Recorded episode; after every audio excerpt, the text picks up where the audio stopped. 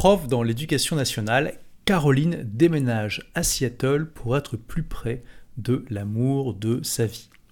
Quand son couple se sépare, plutôt que de sombrer dans la dépression, elle décide de réaliser son rêve, faire le tour du monde. En fait, c'est ce qui m'a aidé un peu à me propulser du fond de la piscine quand, quand je me sentais euh, descendre et dans ma tristesse. C'est que je me suis dit, bah, en fait, euh, un rêve vient de s'éteindre, va falloir que tu fasses, allumes un nouveau rêve. Et ah, c'est une belle philosophie, ça. Et j'avais ce rêve depuis que j'étais ado, depuis que j'avais 16-17 ans, de faire le tour du monde. Et je me suis dit, bah, en fait, c'est maman. Alors que comme elle le dit elle-même, elle est quelqu'un, j'ouvre les guillemets, d'assez peureux. Fermez les guillemets. en fait, il faut savoir que je suis quelqu'un d'assez peureux. Et qu'elle a même peur de l'avion. Au départ, déjà, j'avais peur de l'avion. Donc, si ah ouais. Euh, Avec un pécule de seulement 18 000 dollars. En gros, j'avais 18 000 euros. 18 000 dollars, dollars. Dont elle a économisé la majorité en 6 mois en se privant car elle ne veut pas se laisser diriger par ses peurs. Je ne voulais pas que ma vie soit dirigée par mes peurs. Je refuse que ma vie soit dirigée par mes peurs et limitée par mes peurs. Hmm. Elle part comme une aventurière en laissant carrément ses meubles sur le trottoir.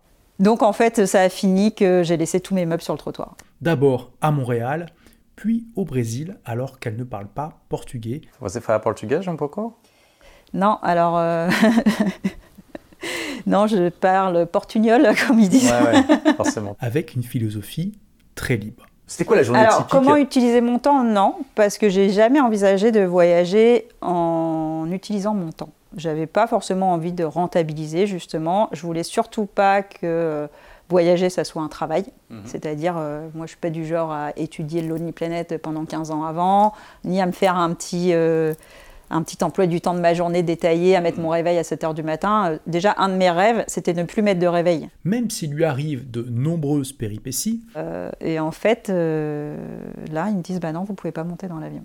Elle apprécie tellement l'aventure qu'elle fait du voyage son mode de vie pendant des années. Avec un budget mensuel léger. Je dépensais à peu près 800 euros par mois. Réalisant le rêve de beaucoup, qui se laisse souvent bloquer par des croyances limitante. Et dans ma tête, je me rappelle, je me suis dit, je rêverais de pouvoir voyager trois ans comme ça, mais euh, avec ce que j'ai de côté, moi, j'y arriverai jamais. Quoi. Ce qui lui permet de se révéler à elle-même. Euh, j'ai eu vraiment quelque chose de très fort. Hein. J'ai eu le sentiment d'accoucher de moi-même. Comment a-t-elle fait pour accomplir un rêve que beaucoup de gens ont, mais n'osent pas réaliser, alors qu'elle avait un salaire dans la moyenne et qu'elle était très attachée à sa ville et à son mode de vie? C'est ce que nous allons découvrir dans ce podcast, ainsi que comment vous aussi vous pouvez réaliser ce rêve qui vous trotte dans la tête. C'est parti Ils sont ceux qui explorent des mondes inconnus. Elles sont celles qui découvrent des chemins méconnus. Ils refusent de vivre une vie futile et ils rejettent les diplômes inutiles. Ils se disent pourquoi pas tenter l'entrepreneuriat? Créer une pensée différente pour mener une vie attrayante. En se créant leur propre aventure, ils laissent leur signature. Intelligents et diligents, on les nomme rebelles intelligents. À tous ces iconoclastes, bienvenue dans votre podcast. Salut Caro écoute, merci d'être venu. Tu t'es déplacé de Normandie exprès euh, pour venir ici dans mon petit Airbnb à Paris. Euh, et d'ailleurs, tu vas en profiter pour aller euh, en Espagne et ça correspond d'ailleurs pas trop mal à ton, à ton mode de vie, on va en parler. déjà, j'aime démarrer en fait les épisodes du podcast par la même question. Est-ce que tu as l'impression d'avoir une vie atypique par rapport à la plupart des gens? Alors bizarrement non. Ok, intéressant. Mais quand je rencontre des gens, souvent, on ne trouve pas que ma vie est euh, tout à fait dans la norme. Et pourquoi?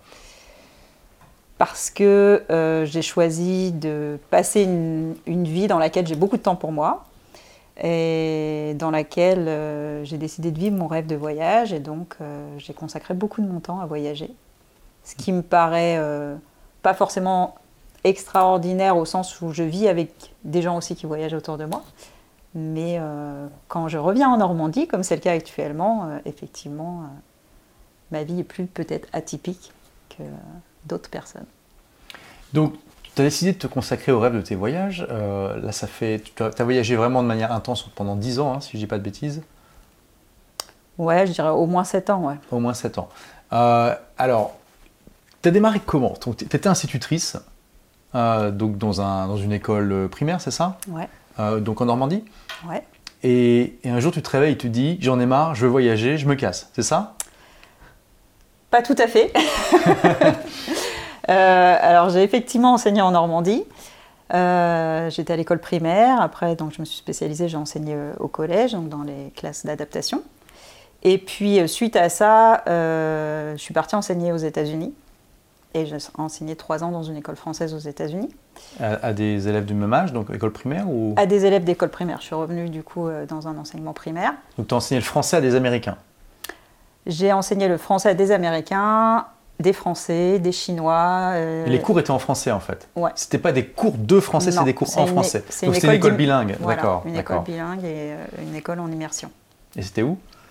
C'était à Seattle. Ok, d'accord. Exactement à Bellevue. Donc, côte ouest, au nord. Exactement. Près, près, du Canada, plutôt pluvieux et un peu comme, comme le Québec, mais de l'autre côté. Quoi. Exactement, de Rainy City, et c'est à 3 heures de Vancouver. Et, euh, qui est aussi une ville incroyable, paraît-il. Que j'adore aussi, ouais. pour sa lumière. Enfin, la lumière, il pleut, mais c'est très lumineux, l'environnement, les montagnes, les lacs. L'océan. C'est intéressant parce que du coup, ça c'était avant que tu te mettes à voyager de manière intense, mais tous les profs en école euh, primaire euh, française vont, vont pas faire des trucs comme ça aux États-Unis. comment tu as eu l'opportunité? Comment tu as alors, euh, moi, depuis petite, je voulais être enseignante, depuis toujours, hein, depuis que j'ai 12-13 ans. Euh, par contre, mon rêve, c'était d'enseigner en Afrique. Donc, il y avait déjà le goût du voyage, et j'ai toujours eu ce goût du voyage. Je voyageais déjà un petit peu avant. Et puis, euh, bah, en fait, je ne suis pas allée en Afrique. Donc, comme je l'ai dit, je suis arrivée parce que du coup, Seattle, aux États-Unis. il se trouve que j'ai rencontré quelqu'un à un moment donné de ma vie qui vivait aux États-Unis. Et donc, j'ai voulu partir enseigner aux États-Unis pour me rapprocher. Tu, peux faire. as fait une demande à l'éducation nationale ou tu as dû trouver du boulot sur place? Comment ça marche? Alors, j'ai pas fait de demande à l'éducation nationale. J'ai euh, en fait, j'ai démarché les écoles françaises aux États-Unis. Et, euh, Par email, j'imagine Ouais, moi, c'est comme ça que j'ai procédé. J'ai cherché sur Internet la liste des écoles à l'étranger aux États-Unis. Et puis. Euh, Mais du coup, cette personne était sur Seattle Pas du tout. Ah bon? D'accord. Donc, d'accord. elle était où cette personne? Alors au départ, au elle est à New York, enfin elle était à New York. D'accord, donc ah oui, donc, donc Seattle New York c'est 15 000 km, c'est la même distance que, Paris New York. Bah oui, tu rester en France en fait. c'est ce qu'il m'a dit à l'époque. Et euh, mais en fait au départ j'ai pas postulé à Seattle, j'ai postulé que sur les écoles de la côte est. Hmm. Et ce qui s'est passé, c'est que j'avais été reçue à deux entretiens, à l'école de Washington et euh, l'école de Princeton. Et suite à ces entretiens, euh, on m'avait proposé un contrat à Princeton, donc c'était parfait pour New York en fait, puisque c'est pas très loin. Et finalement, le contrat n'arrivait pas.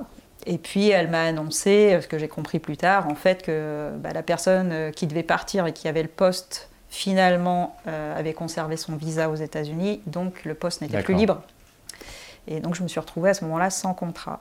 Et il se trouve. Il était déjà en partance dans ta tête euh, et là, on était déjà au mois d'avril et euh, tout, ce qui, tout ce qui est mutation au niveau des écoles, ça se passe au mois de janvier, hein. ça ne se passe pas tard dans l'année. Et du coup, euh, bah, en fait, je ne le savais pas, mais cette personne, cette directrice d'école, avait envoyé mon dossier à l'école de Seattle, qui eux avaient fait leurs interviews mais n'avaient trouvé personne. Et ils m'ont contacté donc fin avril par mail et en me demandant de faire un entretien téléphonique. Donc on est resté deux heures au téléphone. Et puis à la suite de l'entretien, euh, juste à la fin de l'entretien, elle m'a dit alors c'est oui ou c'est non. Donc en deux heures, j'ai dû décider si je partais. Ah ouais, d'accord. Ils t'ont pas laissé le choix, de, le temps de réfléchir. Euh, d'accord. Et donc tu as dit oui. Et j'ai dit oui. Et tu te retrouves à l'autre bout de ton amoureux. C'est ça. Euh, à la même distance que de Paris, bon, dans le même pays, mais. Mais c'était plus simple. C'était plus simple parce qu'il y a moins de décalage horaire. interne, oui, 3 heures. Déjà avec 3 heures au lieu de 6 heures. Mhm. Les vols internes, ça coûte moins cher. Oui, c'est vrai. Euh, vous pouvez retrouver au milieu. Pour les vacances scolaires, on pouvait se retrouver au milieu, exactement, alors que le milieu. L'Atlantique, c'est plus compliqué. Il y a les Açores, mais bon. Euh, c'est original, mais c'est plus compliqué. L'Islande. Donc, euh, non, l'un dans l'autre, c'était vraiment bien. Et puis, au-delà de ça, en fait, quand je m'étais posé la question et qu'il m'avait posé la question, moi, j'ai toujours rêvé d'enseigner à l'étranger. Et je me suis dit, bah, en fait, quoi qu'il en soit, quitte à s'attendre du côté à Paris ou à s'attendre à Seattle, et eh ben moi je préfère vivre aussi cette expérience-là. Hmm. Et j'avais aussi, euh, je ne sais pas pourquoi, mais j'avais toujours rêvé de parler l'anglais. Et ça a été aussi l'occasion, euh, du coup, euh, pour moi de, maîtriser l'anglais et de devenir bilingue, même si ça a été un long parcours. Et là déjà on voit cette démarche d'aventurière que tu as, t'hésites pas à, faire des choses qui semblent un petit peu folles. je veux dire, bon, d'aller à Seattle quand tu as ton amoureux à New York, euh, et, de, et, de, tenter des nouveaux trucs. Ok, donc tu restes trois ans à Seattle, tu reviens en France, c'est ça? Non. Ah. bah, En fait, cette relation, au bout des trois ans, s'est arrêtée. Ok. Et euh, je me suis retrouvée donc en situation de devoir euh, choisir si euh, je postulais pour le visa de résident, puisqu'en fait on va avec un visa étudiant au départ. En fait, le, le J1 c'est un visa étudiant quand on, qui est sponsorisé par l'école quand on, on, va enseigner en école française. Et en fait, au bout de trois ans, maintenant c'est passé à cinq ans, on doit faire la demande d'un visa résident. Mais aux États-Unis, ce visa résident, le H1B, c'est euh, un visa qu'on a sur loterie, en fait. Ça dépend hmm. du nombre de demandes. Il y a un nombre de visas qui est donné. S'il y a beaucoup de demandes, en fait, forcément, nos chances diminuent. Si on a peu, on a plus de chances. Et cette année-là, moi, j'avais 50% de chances d'être tiré au sort. Et qui dit 50% de chance d'être tiré au sort, dit aussi 50% de chance de ne pas être tiré au sort. N'est-ce pas? Et donc, quand euh, il y a eu cette séparation à laquelle je ne m'attendais pas, euh, je me suis retrouvée à devoir prendre une décision, c'est-à-dire soit, euh, bah, soit je, je, prenais le risque de, de, demander mon visa, de rester à Seattle un petit peu plus et de continuer cette vie que j'aimais bien mais finalement avec quand même un, petit, une petite amertume et j'avais pas envie d'aller euh, chercher à retrouver la vie que j'avais avant en fait. Euh, ou alors, euh, en fait, c'est ce qui m'a aidé un peu à me propulser du fond de la piscine quand, quand je me sentais descendre et dans ma tristesse c'est que je me suis dit, bah, en fait, euh, un rêve vient de s'éteindre, va falloir que tu fasses, allumes un nouveau rêve. Et ah, c'est une belle philosophie, ça. Et j'avais ce rêve depuis que j'étais ado, depuis que j'avais 16-17 ans, de faire le tour du monde. Et je me suis dit, bah, en fait, c'est le moment. C'est le moment, quoi. Donc, euh, tu avais quel âge à ce moment-là? J'avais 35 ans. 35 ans. Mm. Et donc, tu te dis, je vais faire le tour du monde. Tu te donnes une, euh, un délai Enfin, tu, tu, voulais faire ça pendant combien de temps? Alors, en fait, j'avais aucune idée déjà si ça allait me plaire. J'avais aucune idée euh, combien de temps je pourrais tenir avec l'argent que j'allais mettre de côté, parce qu'en en fait, ça, c'est arrivé au mois de janvier, ma mhm. séparation. Et là aussi où je devais euh, euh, donner ma réponse pour la démission à l'école, il fallait le faire au mois d'avril. Mhm. Et donc, en fait, il fallait que je mette de l'argent de côté en six mois, en fait. Donc, je ne savais pas combien, combien j'allais mettre. Donc, j'avais aucune idée de combien de temps durait ce voyage. Et je m'étais dit, en même temps, si ça me plaît pas, bah, tu prends un billet de retour et tu rentres. Quoi. Absolument. Euh, dans ma tête, n'avais pas euh, grand-chose à perdre. J'avais rien à perdre. J'ai hmm. essayé de le vivre. Et... Parce que bon, en étant prof dans l'éducation nationale, tu as euh, ce qu'on appelle, enfin, tu, peux revenir pendant un certain temps, c'est ça C'est ça. Ça s'appelle comment déjà ça? En fait, on a la possibilité d'être en disponibilité dans l'éducation nationale. ça dure 10 ans. Hein. Tout le monde a la possibilité, hein, dans, un, dans un travail ordinaire, de demander une disponibilité. La spécificité de l'éducation nationale, c'est qu'on a 10 ans de disponibilité. Ce qui est énorme en fait, qui est renouvelable chaque année. Et donc ça c'est intéressant parce que euh, c'est ce que je dis toujours, euh, il faut savoir prendre des risques mesurés dans la vie, mais aussi avoir un plan B, un plan C, un plan, D. Donc là tu, savais que tu avais un ce filet de sécurité et ça t'a peut-être aussi euh, aidé. En même temps il y en a plein qui ont ce filet de sécurité, qui ont le même rêve que toi qui ne le font pas. donc ok, tu te dis, voilà, tu dis je ne sais pas si ça va me plaire, mais c'est mon rêve, on va, on va tenter et puis on verra bien. Et donc tu savais pas si ça allait durer un mois ou cinq ans en fait. J'avais aucune idée. Honnêtement, euh, 5 ans, à cette époque-là, j'y pensais pas. Dans hmm. ma tête, c'était 6 euh, mois ou un an. D'accord. Et j'adorais surtout ma vie à Seattle. J'adorais ma vie aux États-Unis, euh, l'environnement, euh, que ce soit la dynamique de la ville, le, le, culturel, que ce soit la nature autour, puisqu'à Seattle, tu as la montagne, tu as l'océan. C'est, enfin, moi, c'est une ville que je trouvais magique et que je trouve toujours magique, malgré la pluie, alors que je suis quelqu'un qui adore le soleil. Euh, et, j'ai décidé ouais, de renoncer à ça, mais j'ai euh, toujours en moi cette idée que le meilleur reste à venir. Donc euh, je ne m'arrête jamais à ce que j'ai en me disant Ok. j'ai ça à perdre. Quoi. Alors tu vas où? C'est quoi ta première destination? Bah, Ma première destination, c'était pas super original parce qu'en fait, il faut savoir que je suis quelqu'un d'assez peureux. ok, ok ben, on, on, va en parler de ça parce que je suis pas entièrement d'accord, mais ok, vas-y. Et, euh, et du coup, euh, ma première destination, en fait, euh, à l'époque, justement, j'avais cherché un billet pour partir au moment des vacances scolaires. Et j'avais trouvé, je m'en rappelle très bien, un billet qui était à 200 dollars. Je me suis dit, c'est pas cher, et qui allait à Montréal. Donc, rien de foufou, quoi. Rien de foufou. Ça parlait français. Tu étais déjà allé ou pas? J'y étais jamais allé. Ok. Et, et en fait, ouais, je j'avais projeté d'y aller. C'était en quelle année ça? C'était en 2013. En 2013. Mm. Donc tu y vas Tu prends juste un billet aller? Je prends juste un billet aller. Tu sais que parfois, à frontière, ils t'embêtent si tu n'as pas un billet retour? Alors, dans certains pays, oui, mais à l'époque, je ne savais pas encore. Oui, non, non, effectivement. Et par et contre, après, il y, y, a des hacks, mais on en reparlera. Ouais, et j'ai été vite confrontée à ce souci, d'ailleurs, ouais. dès mon deuxième vol. Eh ben, on va en parler. Donc, tu arrives à Montréal. OK. Ouais. Et alors? Alors à Montréal, non, ouais, à Montréal j'étais toute seule, mais comme je te dis, j'avais un peu euh, prévu mes arrières, parce que du coup j'ai dit que je partais en tour du monde, et quand tu annonces que tu pars euh, en tour du monde, tu as quand même beaucoup de gens qui te connaissent, qui, euh, qui te disent Ah bah moi je connais un tel qui habite là, je connais un tel qui habite là, je connais un tel qui habite là. Et il se trouve qu'à Montréal, du coup, euh, j'étais accueillie par une amie de ma tante, donc qui m'a hébergée, et puis au départ qui m'a mis un peu le pied à l'étrier. Donc euh, moi c'était les vacances scolaires, j'étais un peu fatiguée.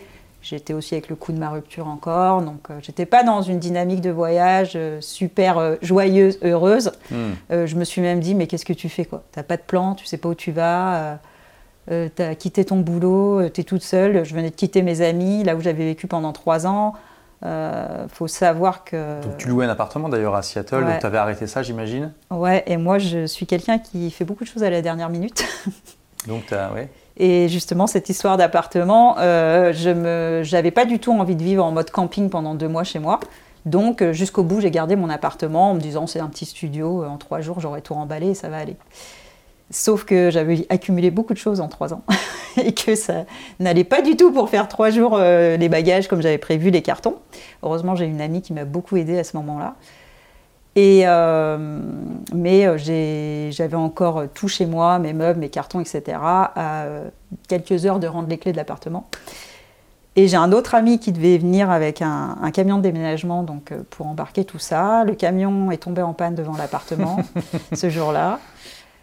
Donc en fait, ça a fini que j'ai laissé tous mes meubles sur le trottoir. Ah ouais Donc là, tu as perdu de l'argent aussi. Et donc, euh, bah, j'ai dit à mes amis de venir prendre ce qu'ils voulaient. Et puis, euh, bah, les voisins sont venus servir.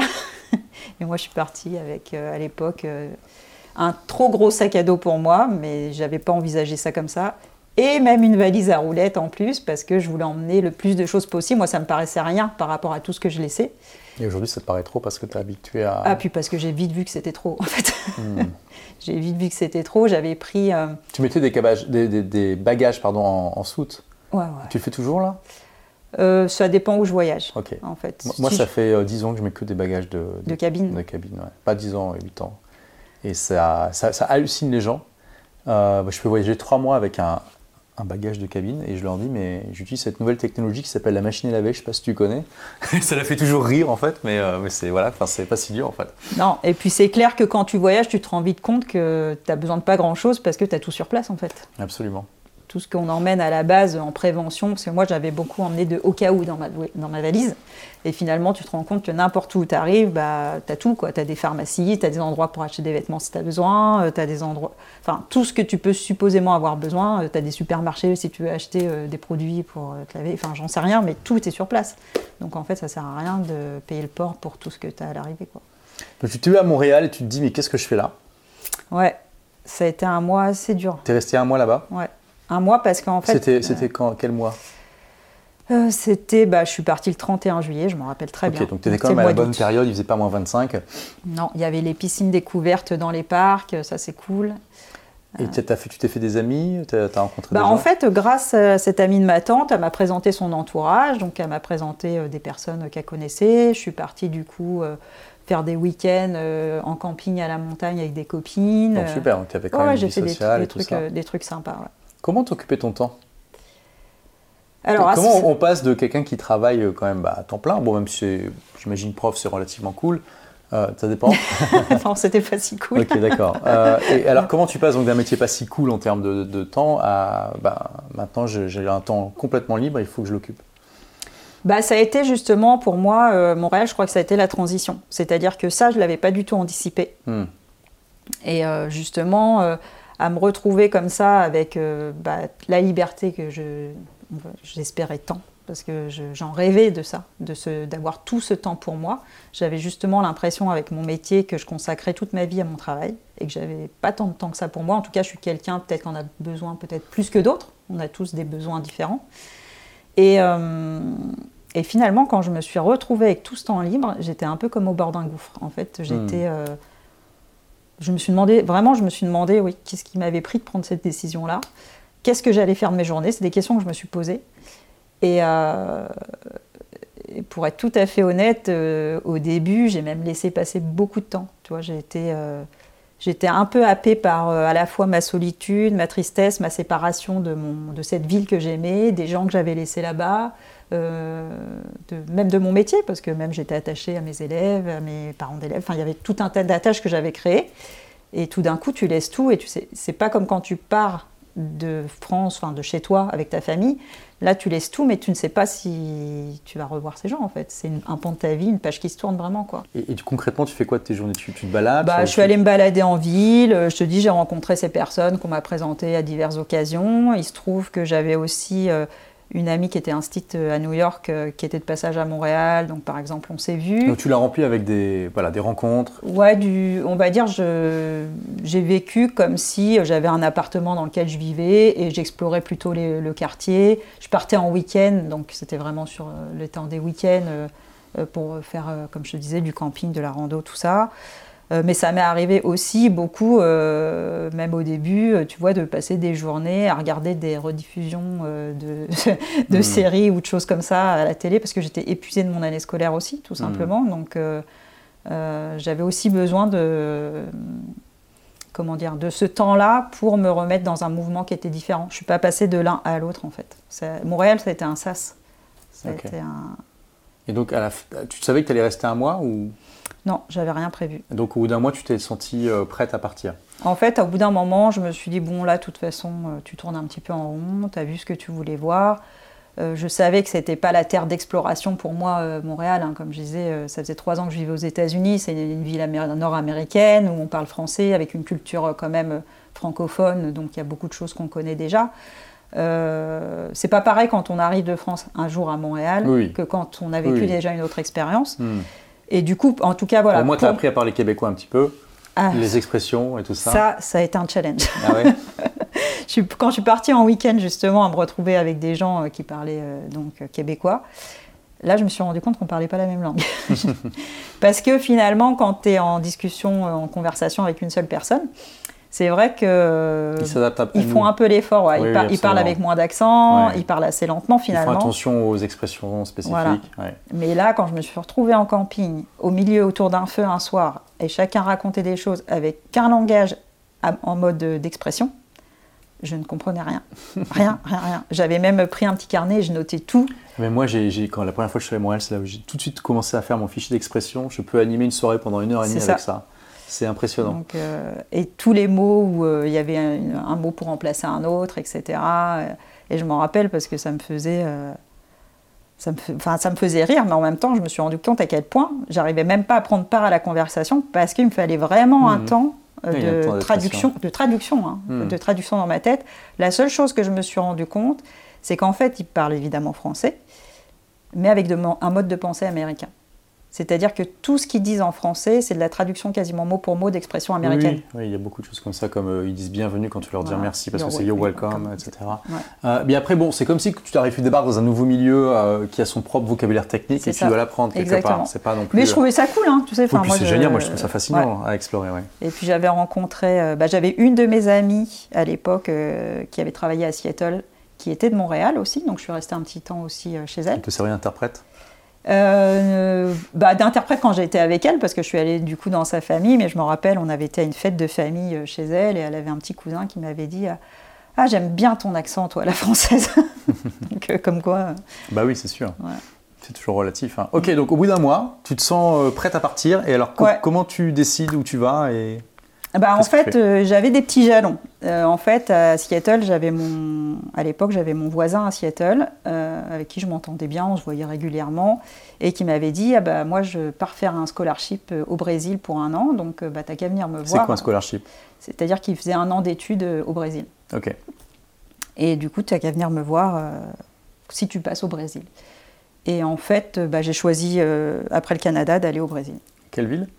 À Rio. Rio de Janeiro, mm. ah, c'est cool ça. Ouais, j'ai bien aimé. Ouais. Mm. Você fala portugais un peu Non, alors. Euh, non, je parle portugnol, comme ils disent. Ouais, ouais forcément. Tu avais appris l'espagnol à l'école et tu. Alors, pas tant que ça. J'avais fait un an d'espagnol LV3, donc euh, j'avais pas non plus un bagage d'espagnol de dingue.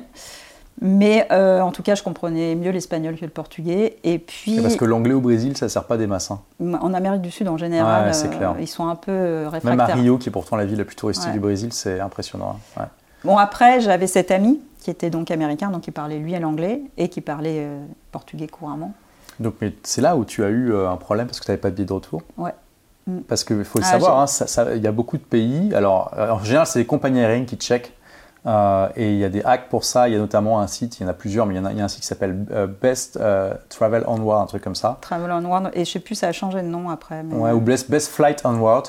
Et en fait, vous pouvez réserver un ticket temporaire qui, de, de retour que, que, vous utilisez pour, pour passer la frontière et après, vous enfin, c'est annulé automatiquement. Sinon, le hack, c'est que vous prenez un, un, billet en business qui est remboursable. et dès que vous avez passé la frontière, vous, vous l'annulez. Enfin, ça, ça, fait partie des règles stupides qui peuvent faire sens d'un point de vue euh, euh, public, mais voilà, qu'on peut hacker en tant qu'individu, parce que moi je suis comme toi, des fois j'arrive dans des pays, je sais pas quand est-ce que je pars. Donc là, tu arrives à la frontière du Brésil, non, c'est même la compagnie aérienne qui te dit euh, on vous laisse pas embarquer si vous n'avez pas le billet de retour. Ouais, ça a été même plus compliqué que ça, parce que en fait, donc bah, moi je prends mon billet pour le Brésil, hein, donc Montréal, Rio, avec deux stops aux États-Unis, un premier stop Washington, un deuxième stop à Charlotte. Ah oui, là tu cherchais les volets moins chers là. Et euh, ouais, de toute façon, j'ai voyagé toujours à chaque fois en faisant des recherches, etc. D'ailleurs, je t'ai pas posé la question, mais tout ce pécule que tu avais accumulé, c'est parce que tu as, as, un style de vie plutôt minimaliste? Pas du tout. D'accord, ah bon, d'accord, tu, tu, dépenses. Euh, Quand j'habitais à Seattle, euh, j'étais même euh, la reine du shopping, j'allais manger au resto tout le temps, j'adorais voir les spectacles, j'adorais partir en vacances. donc non, ah bon c'était nos limites. Fait pour sauvegarder, pour sauver bah, À partir de janvier, quand j'ai décidé que j'allais avoir ce projet de tour du monde, j'ai commencé à dépenser moins. Ah, donc tu avais six mois alors Ouais. Et on peut savoir quelle somme tu avais de, de, côté euh, Alors déjà, j'avais un tout petit peu de côté sur mon compte aux États-Unis, ce qui ne m'arrivait jamais en France, j'étais tout le temps débiteur. Mais aux États-Unis, j'avais mis de côté tout simplement parce que, euh, en fait, euh, j'avais une assurance maladie qui était plutôt bien couverte pour les États-Unis qu'on avait avec l'école.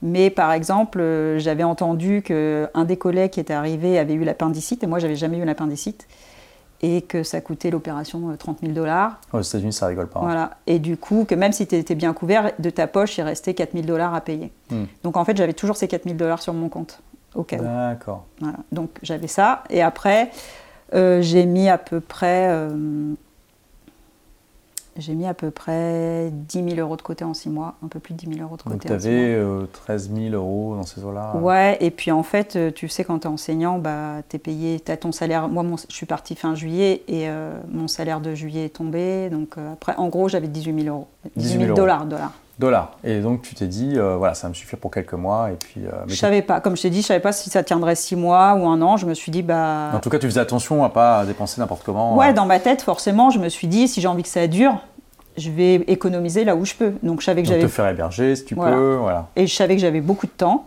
donc euh, ça c'était extensible. Le temps était extensible, donc ça hmm. euh, ça me dérangeait pas de passer du temps. ton temps, enfin ton argent avec pas versus ton ça temps. Ça m'a pas dérangé de faire des vols de 23 heures ou des trucs comme ça, vu que derrière je savais que j'avais de toute façon euh, ça en illimité, donc. Donc là, tu arrives à l'aéroport, toute heureuse à Montréal. Nos problèmes. Et on te dit. Non, non, pas de problème à Montréal. Ah, c'est ça qui est. Qui c'est aux États-Unis qu'on t'a dit. Euh, je suis arrivée euh, d'ailleurs au premier stop. Premier stop, pas de problème non plus. Et je suis arrivée à mon deuxième stop, donc à Charlotte, euh, avant de partir pour Rio, donc le dernier, le, le dernier tronçon.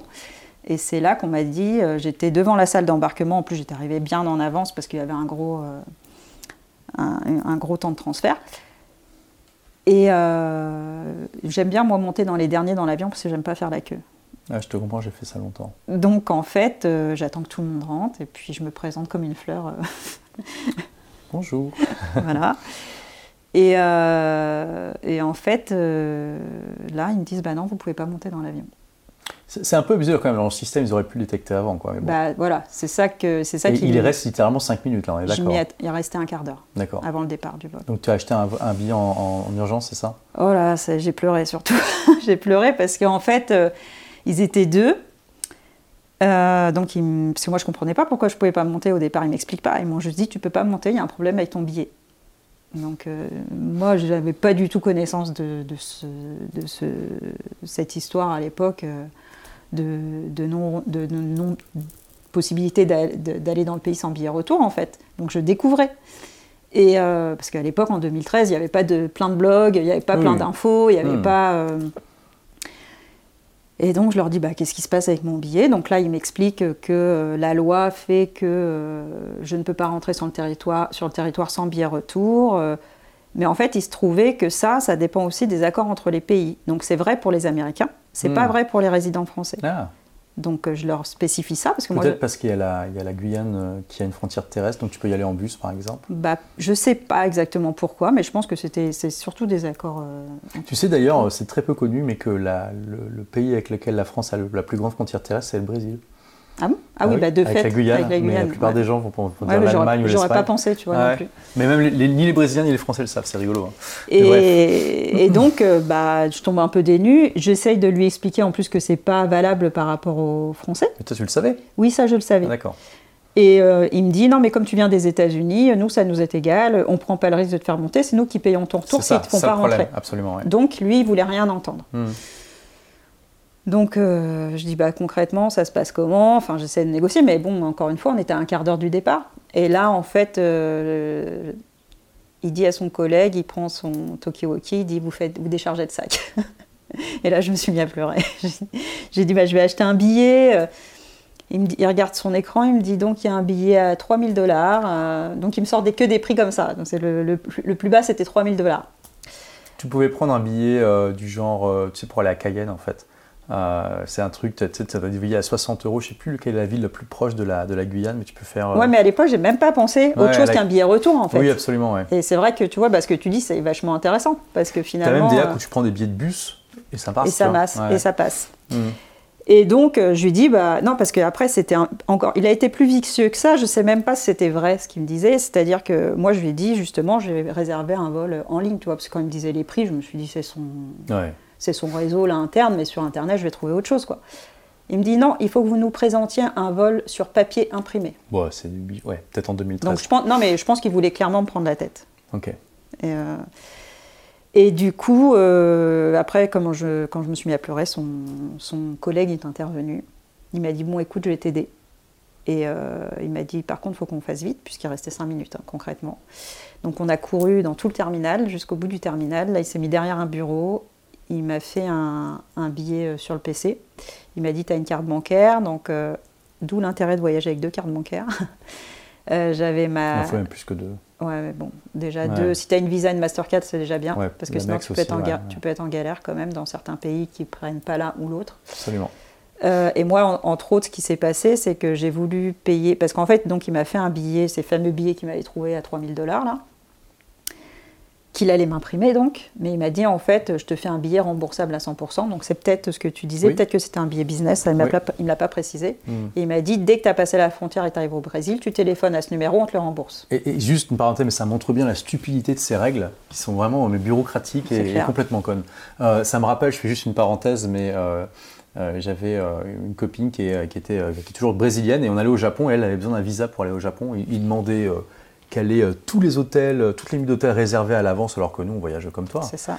Et donc, l'employé de l'ambassade lui a dit bah, c'est pas compliqué, vous prenez des trucs remboursables et dès que vous avez le visa, vous, vous faites tout rembourser. Non, mais euh, c'est au point que les, les gens qui sont chargés du truc vous le disent. Enfin, ça montre bien la stupidité du truc. Hein.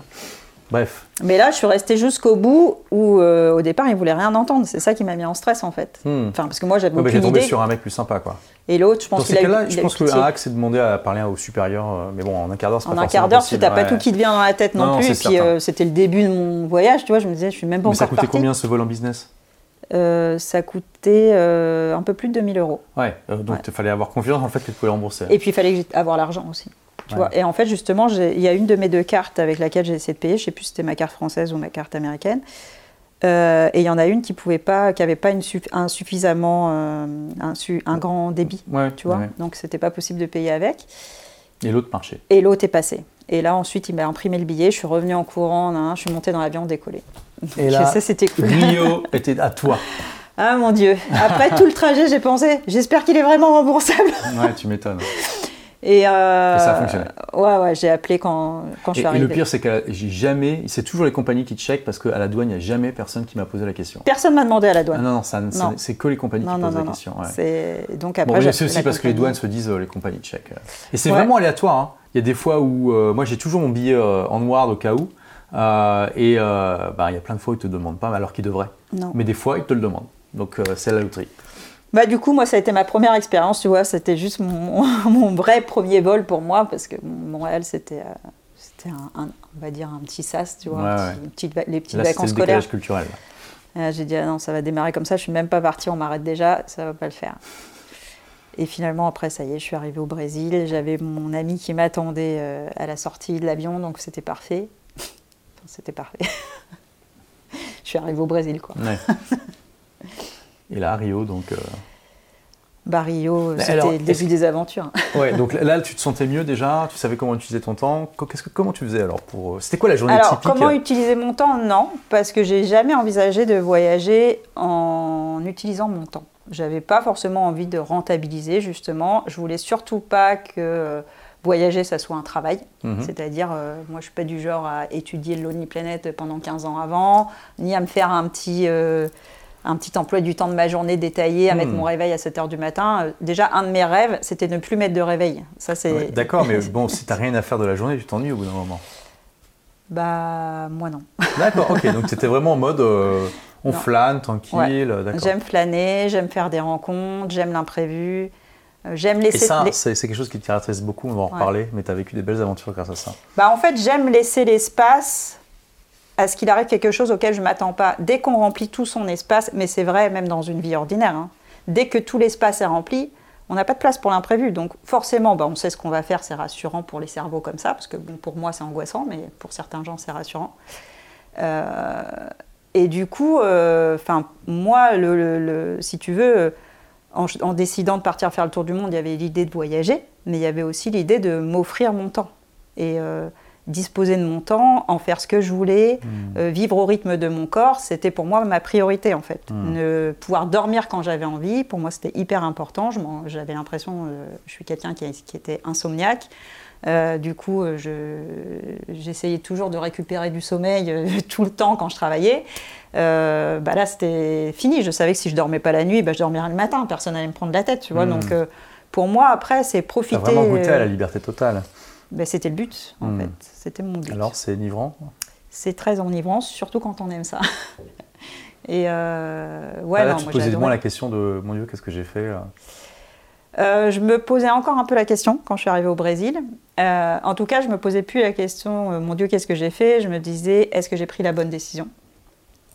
Et à l'époque, je m'en rappelle, j'avais comme un besoin de me rassurer sur mes choix, euh, de savoir si euh, j'allais sur le bon chemin. Parce que finalement, moi, mon voyage, c'était un peu un voyage initiatique. C'était hmm. pas je le savais pas forcément en amont, mais c'était quand même un peu ça. Euh, j'avais besoin de me réparer sentimentalement. J'avais envie de trouver un lieu où j'aurais envie de m'installer à nouveau. j'avais envie de prendre du temps pour moi et me retrouver parce que ce qui s'est passé, c'est que à ce moment-là dans ma vie, il y avait eu cette rupture, mais cette rupture avait ouvert une porte sur euh, bien d'autres choses. Quoi. Je me sentais euh, complètement épuisée, je me sentais vidée, j'avais besoin de me nourrir, j'avais besoin de, de me remplir en fait. J'avais l'impression d'avoir donné, donné, donné, donné et d'être complètement à sec. Et à ce hmm. moment-là, j'avais besoin de euh, me recharger. Tu es resté combien de temps au Brésil? Je suis resté un mois. Rio Ouais. Ok. Donc c'était un, tu t'es dit, un, voilà, je vais rester un mois dans les endroits et... Non, je me suis rien dit. Ça s'est fait qu'au bout d'un mois, je commence à en avoir marre, je suis partie. Alors, t'es allé où? Euh, quand je suis partie, je suis allée après en Argentine. Tu avais prévu le coup cette fois-ci du billet retour? Euh, Je suis allée en bus. Ah oui, d'accord. Mais des fois, d'ailleurs, les billets retour, aller-retour sont moins chers que les billets simples, aller simples. Donc, euh, il y a même pas besoin de s'embêter. Hein. Là, j'étais passée en bus et je me demande si j'avais pas pris un autre billet de bus, mais je suis même plus sûre. Donc, l'Argentine, tu es restée un mois?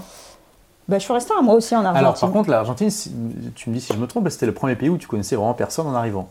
Bah, tu te trompes. Ok, ah d'accord, donc tu avais vraiment ton réseau déjà de. Bah, en fait, j'avais ma meilleure amie qui était partie vivre en Argentine. c'est fou quand même. Depuis, depuis 4 ans, et on s'était pas vu depuis 4 ans. Donc, euh, ah oui, donc tu choisissais vraiment tes destinations pour aller voir les non, gens. Non, mais euh. c'était une de mes priorités en partant euh, dans ce voyage, c'était d'aller la voir. Donc à Buenos Aires?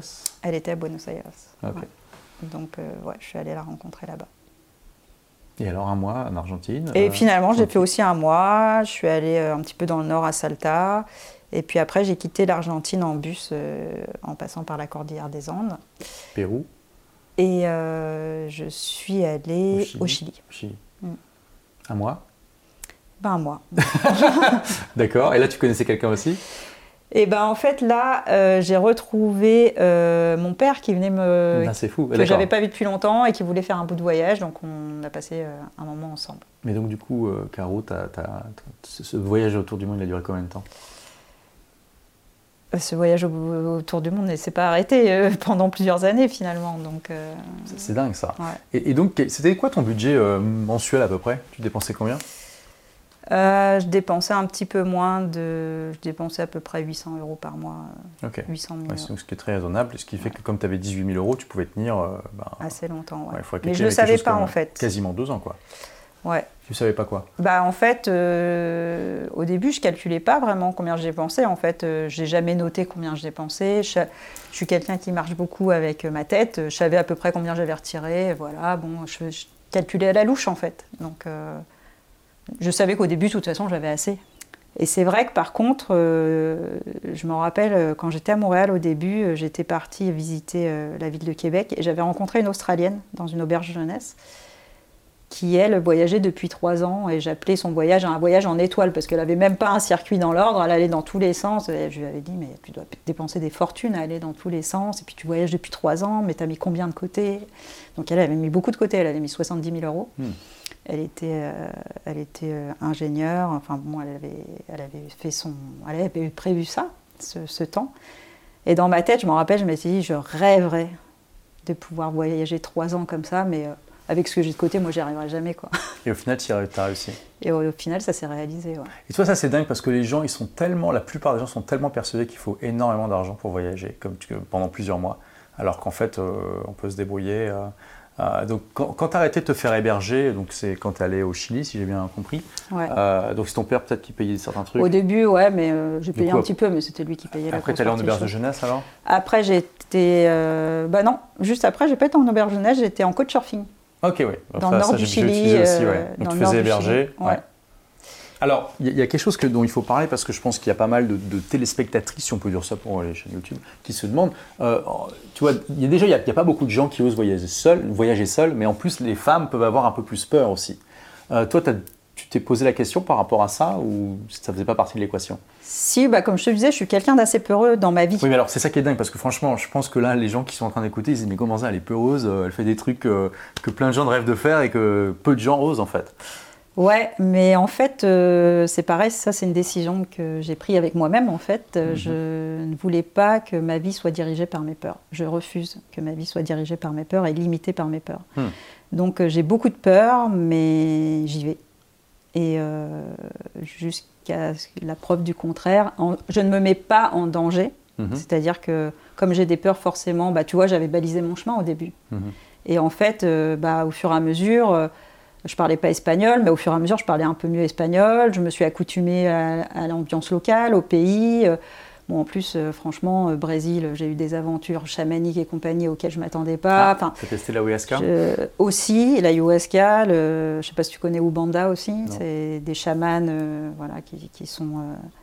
qui, Ça t'a ouvert tes chakras, tout ça? Euh, bah, moi, j'étais pas du tout au fait de tout ça à l'époque. Hein. Maintenant, bien plus. Mais je suis arrivée un petit peu là-dedans par hasard. Et euh, je ne m'attendais pas du tout à ce que ça allait provoquer en moi, chez moi. J'étais très surprise. Et effectivement, comme tu dis, on peut dire ça ouvre tes chakras, mais euh, ouais, ça. En tout cas, ça. tes horizons, quoi. Ouais, ça m'a ouvert des horizons. Ça m'a aussi. Euh, à la fois donné confiance et à la fois, ça, encore une fois, ça a suscité de la peur aussi, parce que bon. je me suis retrouvée à faire des choses que j'avais dit que je ferais jamais, comme marcher seul la nuit à Rio, comme ça je m'étais dit je le ferais pas. Qui une des villes les plus dangereuses du monde, il faut quand même se rendre compte. Hein. Et je m'étais dit je le ferais pas. Hmm. Et puis finalement, bah, euh, l'ami chez qui je vivais, euh, bon, euh, après, voilà, je suis partie effectivement la nuit pour aller à l'époque, bah, c'était une cérémonie au Banda. et il n'était pas là, donc j'avais dû y aller seule ce soir-là, mais je suis partie avec, j'avais un t-shirt blanc, un jean, pas de sac à main, pas de bijoux. Oui. aucun signe de richesse aucun, signe, aucun signe sur moi, mmh. j'avais strictement rien, les cheveux attachés, enfin, mmh. je me suis pas apprêtée, enfin, je veux dire, c'était vraiment quand je dis en même temps euh, je jalonne, oui, je ne vais pas chercher non plus à mettre dans des situations. Euh, ça ne veut pas dire qu'il va rien arriver. Les carioca, c'est ce qu'ils font. Hein. Donc, c'est-à-dire les habitants de Rio. J'ai un, ami carioca qui me dit en plus, il faut avoir l'air aware. Toi, il me dit parce qu'ils vont toujours préférer une cible qui a l'air un peu perdue, touriste, que quelqu'un qui fait attention. Et je connaissais exactement mon chemin. Je savais où j'allais, c'est-à-dire hmm. que je connaissais exactement mon parcours puisque je l'avais fait quelques jours avant. Euh, donc euh, j'étais pas du tout euh, en train de flâner. Et ça passé. Non, c'est strictement. Et ça c'est intéressant parce que les gens ont souvent aussi cette, un peu cette peur. Moi je suis allé au Brésil plein de fois, c'est un des pays les plus dangereux du monde et les, stats le montrent. Moi il m'est jamais rien arrivé. Je me suis jamais senti en insécurité. Donc bon, faut relativiser quoi. Ça reste toujours quand même assez minoritaire comme situation, ça peut arriver, mais ouais, après, c'est pas ça qui doit empêcher. ça dépend. Faut, faut savoir aussi où on va. Par exemple. Euh, bah, mon ami, lui, travaillait dans une favela, il travaillait avec ah, des enfants défavorisés. Il m'avait pas dit ça comme ça, il m'a dit Est-ce que tu veux venir voir où je travaille? Je lui avais dit Ouais. Et du coup, je me suis retrouvée dans un bus qui, partait loin. Je me suis dit, on va où exactement? Et en fait, tout le long du chemin, il commence à m'expliquer où on va, dans la favela la plus dangereuse de Rio. Et euh, l'association, elle est à la limite de la favela. Là, on n'a pas le droit d'aller parce qu'après, il y, y, a des coups de feu, tout ça, machin. Enfin, bon, bref. Je dis ok, donc bah, c'est cool. Enfin bon, c'était cool, c'était un travail avec les enfants, donc ça m'intéressait. Et puis, euh, bah, en fait, c'était une chouette expérience. Du coup, on, a, on s'est quand même retrouvé à traverser cette favela bah, à pied, hein, encore une fois. Après, avec une, une femme de l'association, donc ils ont leur badge autour du cou, mais on s'est retrouvé, on nous a ouvert les portes, on est rentré dans les maisons, dans les familles. On, lui, il prenait des photos, c'était un photographe. Euh, et, c'était assez impressionnant ce qui peut se cacher derrière ces petites maisons, euh, hmm. des fois avec euh, les fils de barbelés à l'extérieur, et qui sont toutes petites en façade, hyper grandes des fois dehors, des fois toutes petites aussi, parce qu'il y avait différents types de familles, donc plus miséreuses les unes ou d'autres plus riches. Hmm. Mais en tout cas, aller dans une favela, je l'avais mis aussi sur ma liste à ne pas faire. Et ça, j'ai dû le faire le deuxième jour. donc voilà. Et donc tout ça, ça t'a finalement, ça t'a fait relativiser un peu ta peur et tu... Ouais, en fait, euh, finalement, je me suis confrontée à mes peurs dès le début. Hmm. En ayant bah, cet ami qui était là aussi, donc lui me transmettait son expérience, euh, parce que par exemple, lui, la en fait, euh, il, le faisait avec l'église du Santo Daime, donc c'était dans un cadre religieux. moi, je n'étais pas du tout au fait, mais je suis très curieuse. Peut-être rapidement pour les gens qui ne connaissent pas l'ayahuasca, donc c'est bon, une drogue psychédélique mais qui est utilisé euh, traditionnellement euh, au Brésil depuis euh, des centaines, peut-être même des milliers d'années. C'était déjà utilisé quand, les, quand les Européens sont arrivés. Je crois que c'est légal au Brésil parce que c'est dans un cadre religieux justement. Ouais. Et il y a beaucoup de gens qui disent que bah, quand ils en ont pris, ça leur a vraiment ouvert des portes. Ça a été ton cas Je ne sais pas si tu veux en parler. si, je peux en parler un petit peu, pas non plus, je vais pas déballer dessus, mais en tout cas, c'est. alors moi, je l'ai jamais perçu comme une drogue et c'est pas comme ça qu'on l'a présenté. Hein. On hmm. m'avait présenté une cérémonie. Euh, d'ailleurs, euh, tu as une entrevue avec une personne pour savoir si tu peux y participer, parce que c'est un cadre privé. Donc moi, le monsieur qui m'a fait l'entretien, c'est un monsieur qui avait 80 ans. Il parlait anglais? Euh, Non, il parlait portugais, mais en fait, j'avais mon ami qui faisait la traduction. D'accord. Et si tu veux, il y avait justement, quand je suis arrivée après, le jour de la cérémonie, c'était vraiment plus comme une église. Les gens étaient habillés en bleu marine et blanc, la petite chemise, il y avait des chants. Hmm. Euh, d'ailleurs, euh, je ne sais pas comment ils faisaient pour tenir avec la ayahuasca, jouer de la guitare et à chanter debout, parce que moi, euh, première prise, j'étais finie. Il hein. fallait que j'aille m'allonger dans un lit. Donc, Mais tu as des gens qui te prennent en charge, c'est organisé, tu as des pièces aussi. et puis, justement, il m'avait demandé comment je réagissais aux médicaments, etc., pour savoir comment mon corps réagissait. Donc, moi, il m'avait servi une demi-dose au départ. Hmm. et en fait, il communie avec la ayahuasca. Et la ayahuasca, en fait, c'est une racine mélangé à une autre plante d'Amérique du Sud. C'est deux, plantes mélangées. Et euh, pour eux, ça, ça, donne en fait, euh, parce qu'après, euh, ça donne des messages en fait concernant la communauté, concernant ta vie, c'est une plante de vision pour eux en fait. Et c'est aussi, ils disent que c'est grâce dans les... Après je suis allée en forêt amazonienne et tu as des chamans qui expliquaient que c'est aussi grâce à l'ayahuasca par exemple qu'ils ont découvert des médecines traditionnelles. Tu vois, quelle, quelle plante on va prendre pour soigner ça bah, Ils disent que c'est euh, l'ayahuasca qui leur a donné ces réponses-là et ces visions-là. Donc moi en fait j'ai eu une expérience très douce parce que mhm. tu peux voir des choses qui sont très dures. On dit que tu perçois euh, le fond de ton âme ou le fond de ton inconscient. Ou, euh, voilà. Donc moi j'ai eu des choses très douces et ça m'a beaucoup, cette expérience par rapport à mes visions, par rapport à ce que j'ai vécu, euh, j'ai eu vraiment quelque chose de très fort. Hein. J'ai eu le sentiment d'accoucher de moi-même. Donc euh, Hmm. c'était vraiment physiquement aussi. hein. C'était une vraie expérience Physiquement aussi. hein. J'ai beaucoup pleuré, je riais en même temps. Enfin, c'était euh, ouais, c'était très spirituel. Il faut savoir que la cérémonie, ça dure 8 heures. Hmm. Mais quand tu sors, parce qu'en fait, tu es complètement. aucune conscience du temps. Et en fait, quand la musique s'arrête à la fin de la cérémonie, tu reviens à toi. C'est automatique. Ah oui, et t'as pas de, tu sens bien directement? Alors que moi, j'étais allongée de la dans chance parce que lit, beaucoup de gens prennent la- de l'ayahuasca sans ce cadre finalement qui a été euh, raffiné quand même au fil des Ouais. siècles. Là, t'es t'es arrivé dans le truc traditionnel. euh, Ouais, puis là, c'était, voilà, je te dis, c'était pas du tout un truc à touriste. hein. C'était. euh, Hmm. Et du coup, euh, et tu vois, même justement, euh, ils vont communier trois fois dans la cérémonie. Et moi, j'avais déjà des tremblements, etc. Donc, ils sont venus me voir. Ils m'ont dit Ah non, tu, tu restes allongé. Donc là, une tu demi-dose, c'était tranquille. Voilà, tu- Non, c'est bien encadré. Et quand je suis sortie, c'est vrai que je me sentais vachement apaisée par rapport à mon projet de voyage. En fait, toutes ces questions que je me posais avant, euh, je me suis en fait, j'ai eu ce message que j'étais sur le bon chemin. Donc, Hmm. euh, bah, ça m'a apaisée. J'ai eu ce message que je cherchais en fait. Tu sais que c'est intéressant parce que là, il y, a- il y a de plus en plus de recherches, notamment aux États-Unis, qui montrent que euh, les- tout ce qui est psychédélique, notamment là, ils s'intéressent beaucoup aux champignons, c'est euh, bien plus efficace que le Prozac pour traiter euh, les, les dépressions. Qu'il y a des, des études qui montrent que prendre des champignons, ils ont plus étudié les champis que, Que l'ayahuasca. mais en tout cas, c'est bon, il y a des effets relativement proches. euh, que en fait, ça, ça permet. Les gens qui ont pris des champignons se sentent plus connectés aux autres, alors que normalement, c'est, euh, ça se voit même des années après. Alors que normalement, c'est euh, une caractéristique qui reste figée dans les tests psychologiques. Euh, et là, ça, ça bouge. Euh, et ça, ça serait intéressant de voir si ce que ça donne la USK quand ça sera étudié un peu plus, un peu plus en détail. Mais j'ai l'impression que c'est un peu la même chose. Moi, j'en ai jamais pris. Bah, ils disent que c'est la plante de la révélation, mais après, euh, moi, mon bémol, je vais être euh, complètement transparente là-dessus. Euh, C'est au- la purge. Au départ, quand il m'en a parlé, alors ça peut être aussi une purge. Moi, c'était mon anxiété, parce que moi, le- tout ce qui est euh, vomi ou Oui, parce que donc faut le sens, savoir, la USK c'est connu, euh, on se vide un peu pas de tous les côtés. de tous les côtés. Voilà. Voilà, c'est un un peu mon angoisse. C'est le gros inconvénient. Ouais. ouais. Et euh, c'est pour ça qu'ils t'allongent. Donc, tu as une pièce aussi où les gens, justement, vont pouvoir aller vomir, etc. Euh, moi, j'avais très, très soif. J'étais à deux doigts de ramper par terre. Enfin, vraiment, on m'a on m'a guidée après. Et comme ça, c'est pour ça que je te dis, je sais pas comment les autres pouvaient jouer de la musique et chanter des chants pendant que toi, tu es en train d'agoniser, tu vois. Enfin, c'est un peu spécial. Mais par contre, c'est vrai qu'avant de faire ce- cette expérience-là, j'ai quand même beaucoup réfléchi.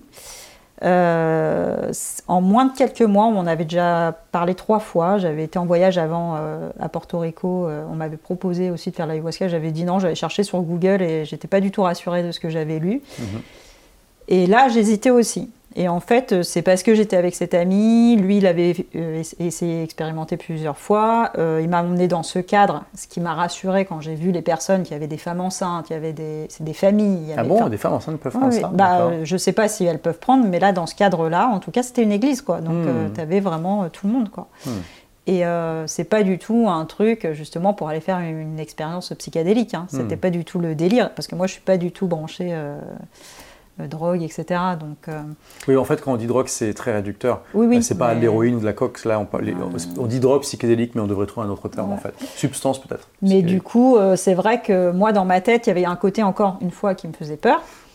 Et, euh, et mon ami m'a dit, bah écoute, euh, tu fais ou tu fais pas, tu fais comme tu veux. Voilà, moi, je, je pratique ça. Je- si tu as envie de venir avec moi, tu viens. Et puis bon, encore une fois, ma curiosité m'a amené à aller euh, jusqu'au bout de l'expérience. et parce que comme j'en avais entendu parler deux fois avant, à chaque fois j'entends parler trois fois de quelque chose, je me dis, c'est un signe. Donc euh, voilà, je suis allée, je suis allée tester. Et tu en es sorti grandi donc. Euh, en tout cas, ça, comme tu disais, ça m'a ouvert des portes de réflexion, ouais, et je me suis sentie surtout rassurée. Et donc, ça t'a, du coup, tu avais moins peur. Ouais. Et tu t'es dit, euh, embrassons l'aventure encore plus. C'était un peu ça. C'était euh, le Écoute, ouais, en tout cas, truc, quoi. tu dis que tu étais peureuse, euh, mais tu, tu as fait quelque chose que peu de peureux font, c'est-à-dire ne pas te laisser arrêter par la peur. Ce que tu disais, tu t'es confronté aux peurs très vite. Bah, sinon, euh, ta vie est réduite. hein. Non, mais exactement. Euh, donc, retenez ça. On peut ressentir la peur et même de manière forte, comme ça a été le cas Ouais. de, de Caroline, mais euh, c'est juste se dire, bon, bah, c'est juste un signal parmi d'autres, je vais avoir peur et le faire quand même. Et c'est ça, c'est ça qui permet de réduire la peur. Et là, dans ton cas, c'est génial parce que ça a été vraiment un voyage aussi initiatique où tu as, as découvert des, des nouveaux horizons et ça t'a ça a permis de te dépasser. Ouais. C'est, euh, Bah, faut savoir que moi, au départ, déjà, j'avais peur de l'avion. Donc, si tu Ah veux, ouais. euh, à partir de là, c'était déjà. euh, si je m'arrêtais à mes peurs, je veux dire, je faisais rien. Enfin, Mhm. On va pas se mentir. euh, C'était. Mais je suis, par exemple, j'avais fait le choix à l'époque. Bah oui, comme euh, j'avais peur de l'avion, il fallait que je trouve une solution. Donc euh, j'avais quand même euh, une petite plaquette d'anxiolytique et je savais si j'avais si j'étais prise une peur panique en vol, je pouvais prendre un anxiolytique. Voilà. Il y a des gens qui vont pas vouloir faire ça, mais moi c'était ma solution pour vivre ce que j'avais envie de vivre. Et puis au fur et à mesure, bah, plus tu fais quelque chose, moins tu as peur. Mhm. Et cette angoisse de l'avion, elle me revient parfois, mais c'est très rare en fait, parce que c'est passé avec le temps. Donc, je pense qu'on va pas pouvoir faire tous les pays que tu as fait. Donc euh, rapidement, sur, la première année, as fait, après le Chili, tu as fait quoi? Alors bah, finalement, euh, mon projet initial, c'était d'aller du Chili à l'île de Pâques. Je rêvais d'aller à l'île de hmm. Pâques. Et puis, euh, bah, comme en voyage, tu fais des rencontres. J'ai changé mon parcours. Donc après le Chili, je suis allée en Bolivie. Mhm. et puis après, je suis remontée. j'ai fait le Pérou, l'Équateur. Et j'ai fini mon voyage en Équateur. Alors, fini, donc ça veut dire que c'était au bout de combien de temps J'ai fini mon voyage en Amérique du Sud. Ah, oui, ok. Et ça, c'était au bout de combien de temps Six mois. Six mois. Et alors, là, tu t'es dit, il faut que je change de continent? Alors non, ce qui s'est passé, c'est que j'avais donné rendez-vous à ma cousine aux vacances scolaires de février à Bali. Oh. Donc en fait, il était temps pour moi de partir à Bali. Parce que donc, quand tu dis que tu as un budget de 800 euros par mois, ça inclut les vols, on est d'accord? Euh, Ouais, en fait, j'ai dépensé 10 000 euros tout compris. Sur quoi? Sur un an. jour, pour, jour pour jour. D'accord. Ouais, donc, et là, par exemple, un vol de l'Équateur à, Bali, c'est quand même cher, non? Ouais, c'était mon plus cher. D'accord. Mais euh, donc, il a fallu vraiment que je trouve le plus économique possible. Donc, je suis repassée par les États-Unis. par Tokyo Non, je suis repassée par les États-Unis. Je suis repassée par euh, Los Angeles. Et Los Angeles, euh, je suis allée en Asie.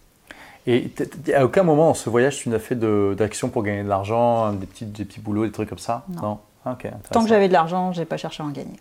Mhm. Et, donc, je me suis dit, quand j'aurai plus d'argent, je reprendrai mon travail. Donc au bout d'un an, tu as dépensé 10 000 euros, donc il t'en reste 8 000, on est d'accord euh, Donc tu continues ça, a duré combien de temps Donc c'est là que j'ai dit je continue.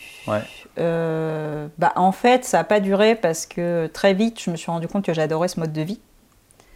Et euh, donc, j'ai cherché une solution pour pouvoir le faire le plus longtemps possible. Et au bout de six mois à peu près, euh, puisque c'était en février 2014, donc je suis partie en août 2013, j'ai réalisé en février 2014 que j'avais euh, terminé de payer le prêt d'un studio que j'avais acheté quand j'étais étudiante à 18 ans. Mhm. Et donc j'ai décidé de vendre ce studio pour utiliser l'argent et continuer à voyager. Et tu voulais pas utiliser le loyer tout simplement pour... Euh... Eh bien en fait, le loyer me dégageait pas assez d'argent. D'accord. En fait, avec le loyer, je devais toucher à peu près un peu moins de 400 euros par mois, sachant qu'il y a les charges à payer. Donc, en gros, tu vois, il te reste quoi 150 euros. Hmm. J'aurais jamais pu vivre euh, un mois hmm. avec. Non. Alors que là, ça me dégageait une somme qui me permettait de vivre plusieurs années avec. Alors, parlons de ça, parce que c'est pas euh, tous les jours que tu vois des étudiants de 18 ans qui achètent un studio. Hmm. Euh, pourquoi tu as eu cette démarche?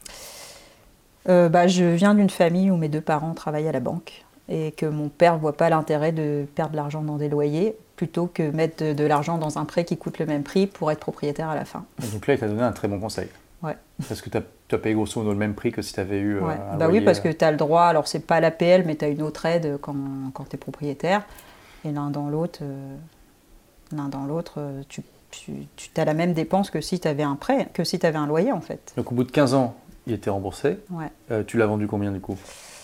Euh, je l'ai vendu 50 000. Après, il y avait des frais de notaire, euh, ou 60, je ne sais plus. Enfin, il m'est revenu à peu près entre. Euh, peut-être un peu moins de 50 000 euros.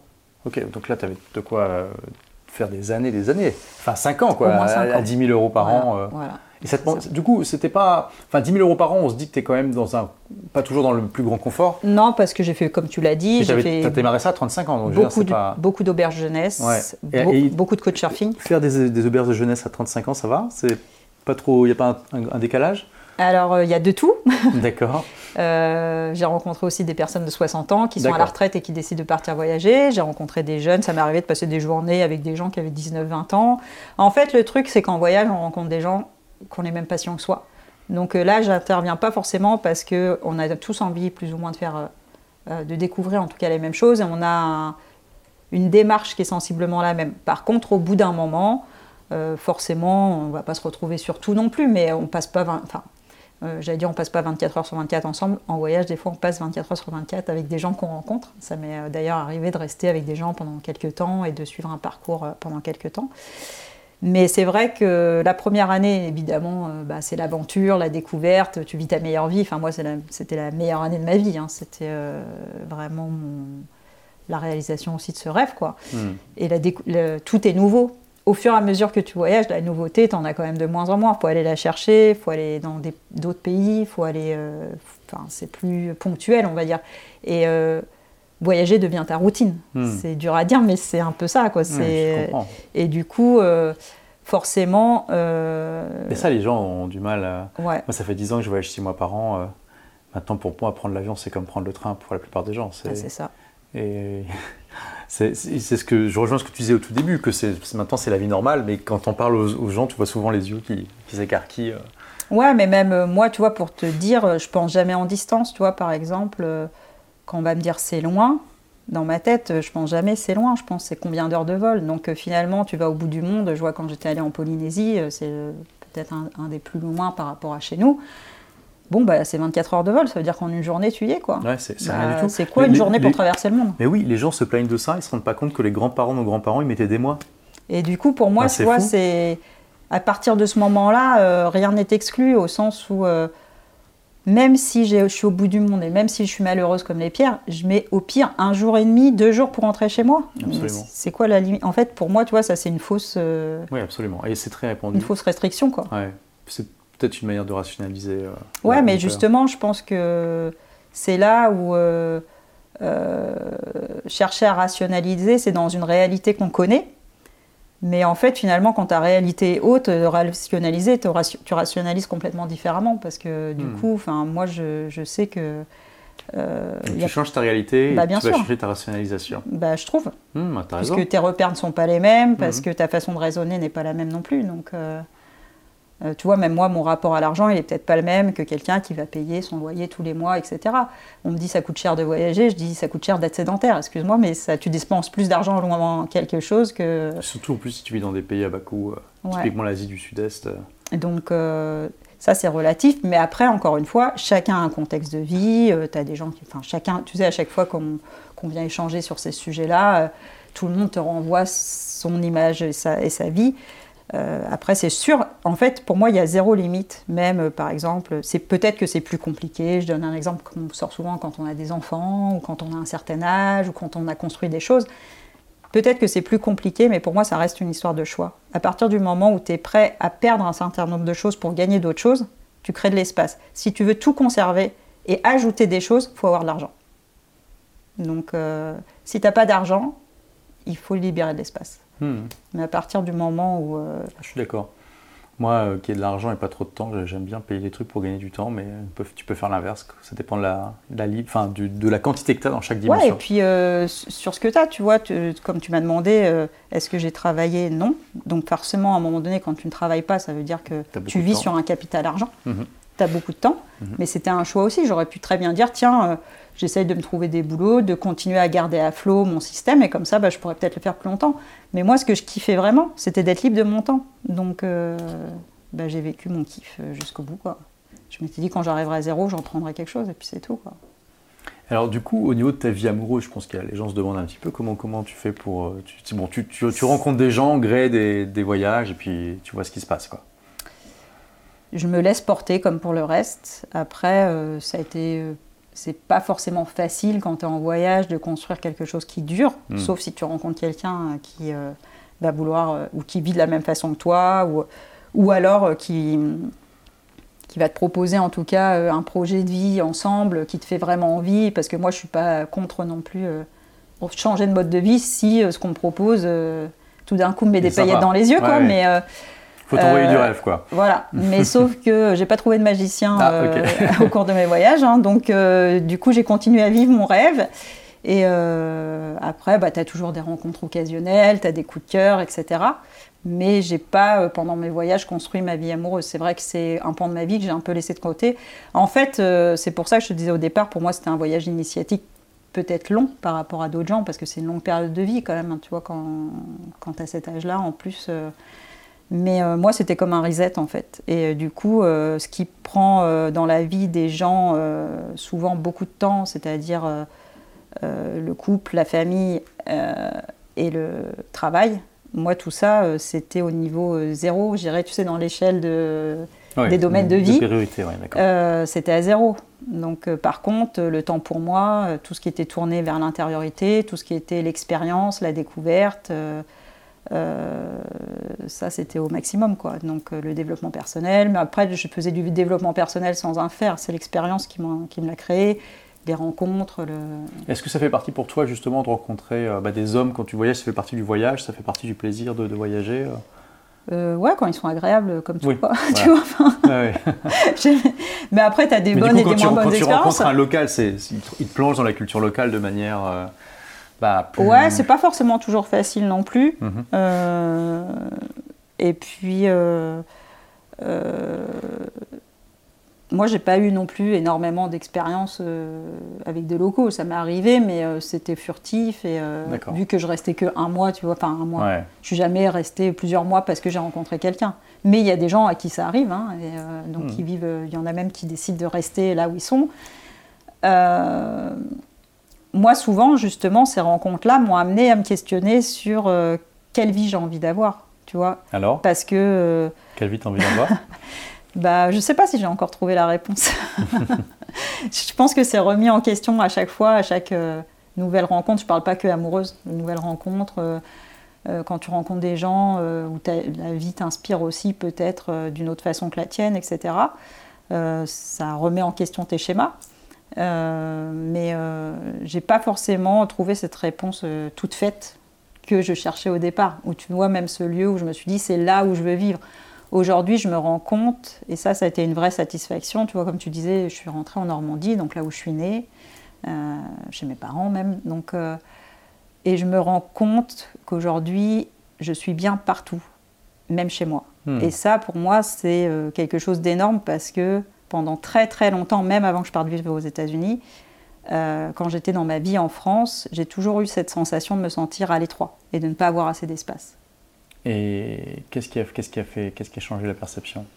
T'as euh, as, suffisamment exploré le monde? Je pense que se donner l'autorisation d'assouvir ses rêves, mhm. c'est ça, ça, te donne de la liberté. Tu sais que tu peux le faire, donc es tu reviens pas dans un espace où tu es enfermé, puisque tu sais que tu peux en sortir quand tu veux me donner l'autorisation de quitter mon travail aussi. Tu vois, puisque ça aussi, surtout euh, l'éducation nationale, il y a le côté sécurisé, mais tellement sécurisant que ça peut devenir la prison dorée, comme on dit souvent. Parce que pour en sortir, bah, tu perds ton concours, donc tu renonces aussi à quelque chose que tu as beaucoup euh, cherché à avoir. Euh, et puis le fait de, Ouais, je pense le fait tout simplement de, se rendre compte que rien n'est permanent et que tout dépend simplement de tes propres choix finalement et de ce que tu es prêt à accepter euh, pour vivre ce que tu as envie de vivre. Tout en sachant que dans tout, il y a des contraintes. Donc euh, moi, même dans mon mode de vie euh, qui peut faire, entre guillemets, rêver ceux à qui, qui sont inspirés par ça, il y a aussi des contraintes. Hmm, bien sûr. Donc, comme tu disais, bah, l'inconfort parfois le fait euh, tout simplement de ne pas avoir un, chez-soi fixe. Donc euh, des fois tu manques d'intimité aussi parce que quand tu vis euh, dans des auberges de jeunesse, si tu es dans des dortoirs de 12 en permanence, il hmm. faut savoir s'adapter beaucoup, supporter le bruit des autres, supporter le bazar des autres, supporter tout un tas de, choses que tu n'as pas à supporter dans ton quotidien.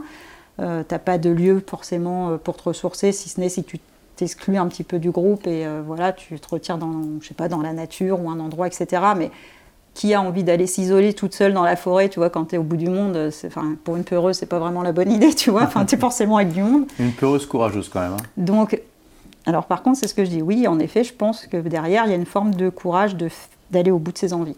Et hmm. ça, c'est euh, euh, bah, quelque chose, moi, qui m'anime, mais euh, tu vois, c'est pas valable dans tout non plus, donc il n'y a rien de parfait, quoi. Non, c'est sûr. Mais en tout cas, je dirais que pour moi, l'objectif, et c'était toujours ça, c'était de me sentir bien dans ma vie. Et de trouver là où je me sentais bien, mais là où tu te sens bien, au fur et à mesure que ta vie avance, ça change en fait. C'est pas, il n'y a rien de, il a rien de éternellement stable. La vie n'est que mouvement, donc euh, selon là où tu te trouves sur la vague, euh, tu vas te sentir plus ou moins bien à différents moments de ta vie, parce que toi-même, tu n'as plus les mêmes aspirations, tu n'es plus la même personne, ce que tu as vécu t'amène à vouloir d'autres choses, donc. Euh, donc, euh, bah, soit tu sais t'adapter en permanence et suivre le flot et, tu peux garder ce, sentiment-là. Moi, c'est ce sentiment en fait que je recherche. Soit tu veux rester cristallisé là où tu es, il y a des moments où ça correspond pas et du coup forcément c'est plus compliqué, et des moments euh, où tu t'y sens quand même en sécurité, donc bah, tant mieux. Mais, euh, pour moi, la, sécurité est très rassurante et des fois elle me manque. Et à la fois, elle, est, elle est emprisonnante. Donc, hmm. Quand on aime la liberté, c'est pas forcément simple. Alors, une des raisons qui m'a poussé à, t'interviewer aussi, c'est que quand on, bah, on s'est vu deux fois avant, en fait. Et à chaque fois, tu, tu, nous as régalé, moi et les gens qui étaient là, avec des récits de voyage euh, bah, vraiment euh, marrants et euh, exotiques. Est-ce que tu peux en partager un, là, le plus, je sais pas, le plus intéressant ou drôle que tu, qui te vient à l'esprit?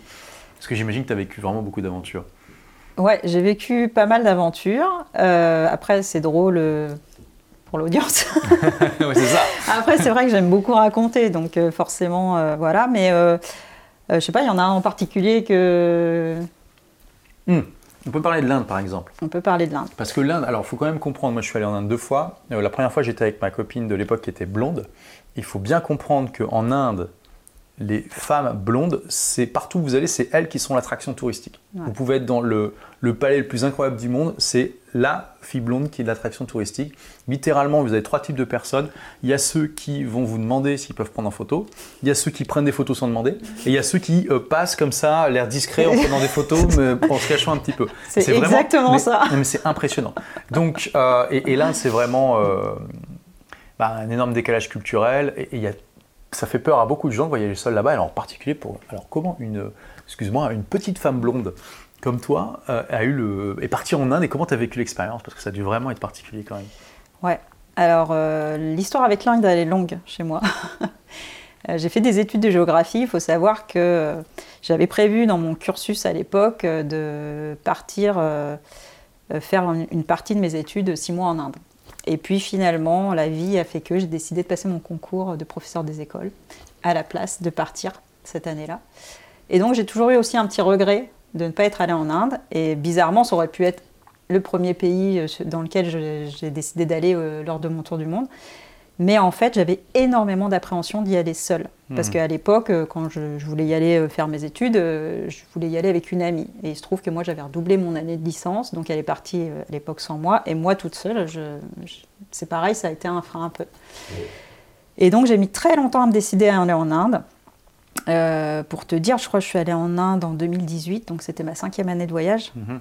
Tu commençais à être rodée quand même. Ouais, donc je commençais déjà à être rodée. Et en fait, euh, on va dire ce qui a initié ce voyage-là, c'est que j'ai eu un couple d'amis que je, connaissais depuis Seattle, en fait, qui, en, qui se mariaient à Delhi. Donc ils m'ont invité euh, à leur mariage. Donc en fait, dans ma tête, je me suis dit, bon, bah, c'est l'occasion d'aller en Inde. je vais être un peu prise, un petit peu comme tous mes autres pays en début de tour du monde, un peu, euh, un peu drivé, tu vois, au départ. Et euh, donc, je suis arrivée au à Delhi, et là, effectivement, bah, j'étais dans le contexte avec mes amis du mariage. Donc là, c'était l'un de. Enfin, voilà, tu vois. Es... Normal. Oui, enfin, et puis on voyait. On se, on se déplaçait en taxi, enfin, voilà, hmm. on, savait où on allait. Euh, puis on n'avait pas trop le temps de visiter, on était là pour cet Euh, et, en fait, par contre, j'ai profité de cette occasion, justement, euh, un petit peu comme le reste, c'est-à-dire ça m'a permis de m'acclimater au pays, de comprendre les codes, de peut-être pas tous les codes, mais en tout cas d'être dans l'environnement, de, de, voir un peu comment euh, les gens évoluent, de, je ne sais pas comment expliquer, mais en fait d'enlever au fur et à mesure les couches d'appréhension. quoi. Mhm. Et euh, donc, euh, bah, suite au mariage, euh, on est partis tous ensemble à Goa. Et après, chacun est reparti tout seul. Et moi, j'ai décidé de poursuivre mon, voyage en Inde. Donc là, bah, j'ai repris mon petit backpack, mon sac à dos. Et j'ai repris mes habitudes de voyage en bus, en train, chose que j'appréhendais pas mal de, voyager en bus en Inde toute seule, puisque j'avais entendu tout un tas de choses. Mmh, mmh sur euh, la sécurité dans les bus. Et puis bon, c'est vrai que je vais pas dire que j'ai pas eu peur quand je l'ai fait, mais il s'est rien passé. Donc, euh, Et finalement, dans, tous tes voyages, tu n'as jamais eu euh, de problème sérieux finalement de sécurité? De sécurité, non. Mmh. Ça m'est arrivé d'avoir des accidents, mais pas de sécurité. Et je sais que bah, cette fois-là, c'est vrai que j'avais pris un bus pour aller, donc on était dans le sud de l'Inde, hein, j'étais dans, le, dans, le, dans toute la partie sud, et j'étais allée au centre de l'Inde et visiter des ruines. Et notamment, j'avais fait cette rencontre avec un vieux monsieur qui, était, qui déjeunait dans le même café que moi un matin et qui avait commencé à discuter avec moi, me racontant sa vie, euh, comme quoi il travaillait euh, comme euh, consul de France. À l'époque, il était brésilien d'origine, justement. En Inde Ou colombien ou brésilien, oui, et il vivait depuis des années en Inde. Et, et puis il jouait du violon, enfin il était musicien, etc. Donc il me racontait toutes ses aventures qu'il avait, qu'il avait amené à voyager, etc. Et puis euh, justement, il me dit, bah écoute, euh, tu restes combien de temps dans cette ville? Donc euh, bon, moi là, je restais pas non plus tout un tas de temps dans cet endroit précis. J'avais fait des rencontres, mais j'avais surtout un petit peu visité l'endroit. j'avais d'autres projets en fait. Bah, justement, on, s'est connus aussi via le blogging, mhm. donc puisque moi je, fais partie quand même des gens qui ont suivi Blogueur Pro. Et du coup. Euh, qui est donc ma formation, hein, pour ceux qui ne connaissent pas. Voilà. Effectivement, c'est comme ça qu'on s'est rencontrés. Mm. Et euh, à l'époque, euh, j'avais un voyage qui était prévu dans le Kerala. J'ai un blog donc, de voyage et bien-être. Et qui s'appelle Le monde dans ma valise. Voilà. et on vous a mis le lien dans le mm. podcast. Avec le blog, on m'avait proposé d'aller tester une cure ayurvédique dans le Kerala. Donc en fait, j'avais ce rendez-vous-là et il fallait que j'occupe un peu mon temps avant d'aller à ce rendez-vous-là. Et donc, du coup, euh, donc, euh, je fais cette rencontre donc, avec cet homme-là et qui euh, me propose, il me dit bah, si tu n'as rien de prévu, est-ce que ça te dit de me suivre et de venir en bus chez moi? Je t'invite quelques jours pour venir visiter mon village parce que moi, je, je, connais un homme qui est absolument extraordinaire. Ça, c'était le consul Alors, celui qui m'avait dit qu'il avait eu une vie. D'accord, mais c'était pas un Indien d'origine, quoi Non. D'accord. Non, non. Il est originaire d'Amérique du Sud. Et donc, euh, donc il, dit j'ai connu un homme extraordinaire que je veux te présenter, euh, qui fait des miracles. Euh, il me vend un petit peu le personnage mystique, mais voilà, qu'il faut aller prier, etc. Bon, évidemment, là, ma curiosité est piquée, donc je lui dis bon, bah ok, on part, on part demain. donc je vais réserver mon billet de bus et je me retrouve à partir avec ce monsieur dans un village que je ne connaissais pas du tout, et dont j'avoue là tout de suite j'ai oublié le nom. Et euh, donc en bus, euh, le bus local hein, euh, en Inde. Oui, le bus indien, c'est une expérience aussi. Hein. Voilà. Donc, donc on part tous les deux. Et déjà pendant le trajet en bus, je me rends compte que j'ai peut-être fait une petite erreur en suivant ce monsieur. J'étais assis entre lui et une dame indienne, donc qui ne comprenait pas forcément l'anglais, mais qui n'arrêtait pas de me faire des signes en le regardant, en me disant il a un petit problème, il a l'air spécial. Et moi aussi, je commençais à le trouver très spécial. Et donc, euh, bah, on arrive euh, donc, euh, dans cette ville qui avait été construite de toutes pièces par l'homme dont il me parlait. Donc, c'était une ville. donc, c'est une sorte de, gourou, de prophète, comme il y en a beaucoup en Inde. Qui s'appelle Baba Yaga. Mhm. Et donc, il avait fabriqué toute cette ville, une école de musique en forme de violoncelle, tout un tas de, de, de formes originales dans la ville. Et donc, il a ses disciples qui sont, qui sont là. Mais moi, je ne connaissais pas du tout, j'en avais jamais entendu parler. Pourtant, apparemment, il est assez connu en Europe. Et, euh, et puis, donc, on arrive dans la ville. Et euh, là, il, prend, il réserve un petit tuk-tuk pour aller m'emmener chez lui, mais qui était à l'extérieur de la ville. Dans donc, c'était prévu que tu dormes chez lui Voilà. Dans une... oui, donc, voilà, je veux dire, c'est juste pour montrer que tu n'as pas froid aux yeux, quoi. Il y a beaucoup de femmes qui, là, n'auraient euh, pas accepté. oui, alors là, en fait, je m'étais dit, c'est un vieux monsieur. Donc ça me paraissait tout à fait euh, sans danger. Élégant, raisonnable. Ouais, enfin voilà, il me paraissait. Sans, sans arrière-pensée. Voilà. Mais j'ai été un petit peu naïve sur ce, sur ce point-là.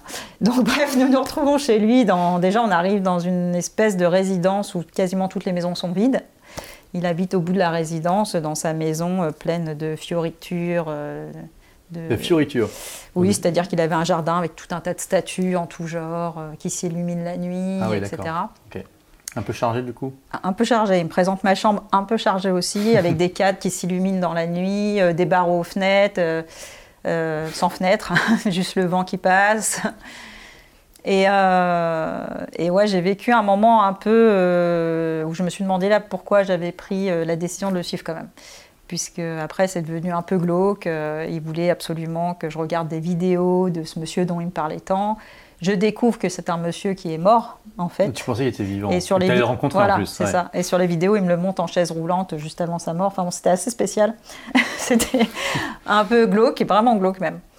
Et euh, donc je me dis bon, on va passer la nuit, puis demain, il euh, faut que je trouve euh, une solution. Il voulait m'emmener donc le rencontrer, mais là j'avais compris quand même qu'il était mort depuis que je regardais les vidéos. Donc il voulait que tu vois quoi son, son sa, tombe? en fait. ouais, d'accord. Donc voilà. C'est marrant qu'il ne l'ait pas précisé quand même.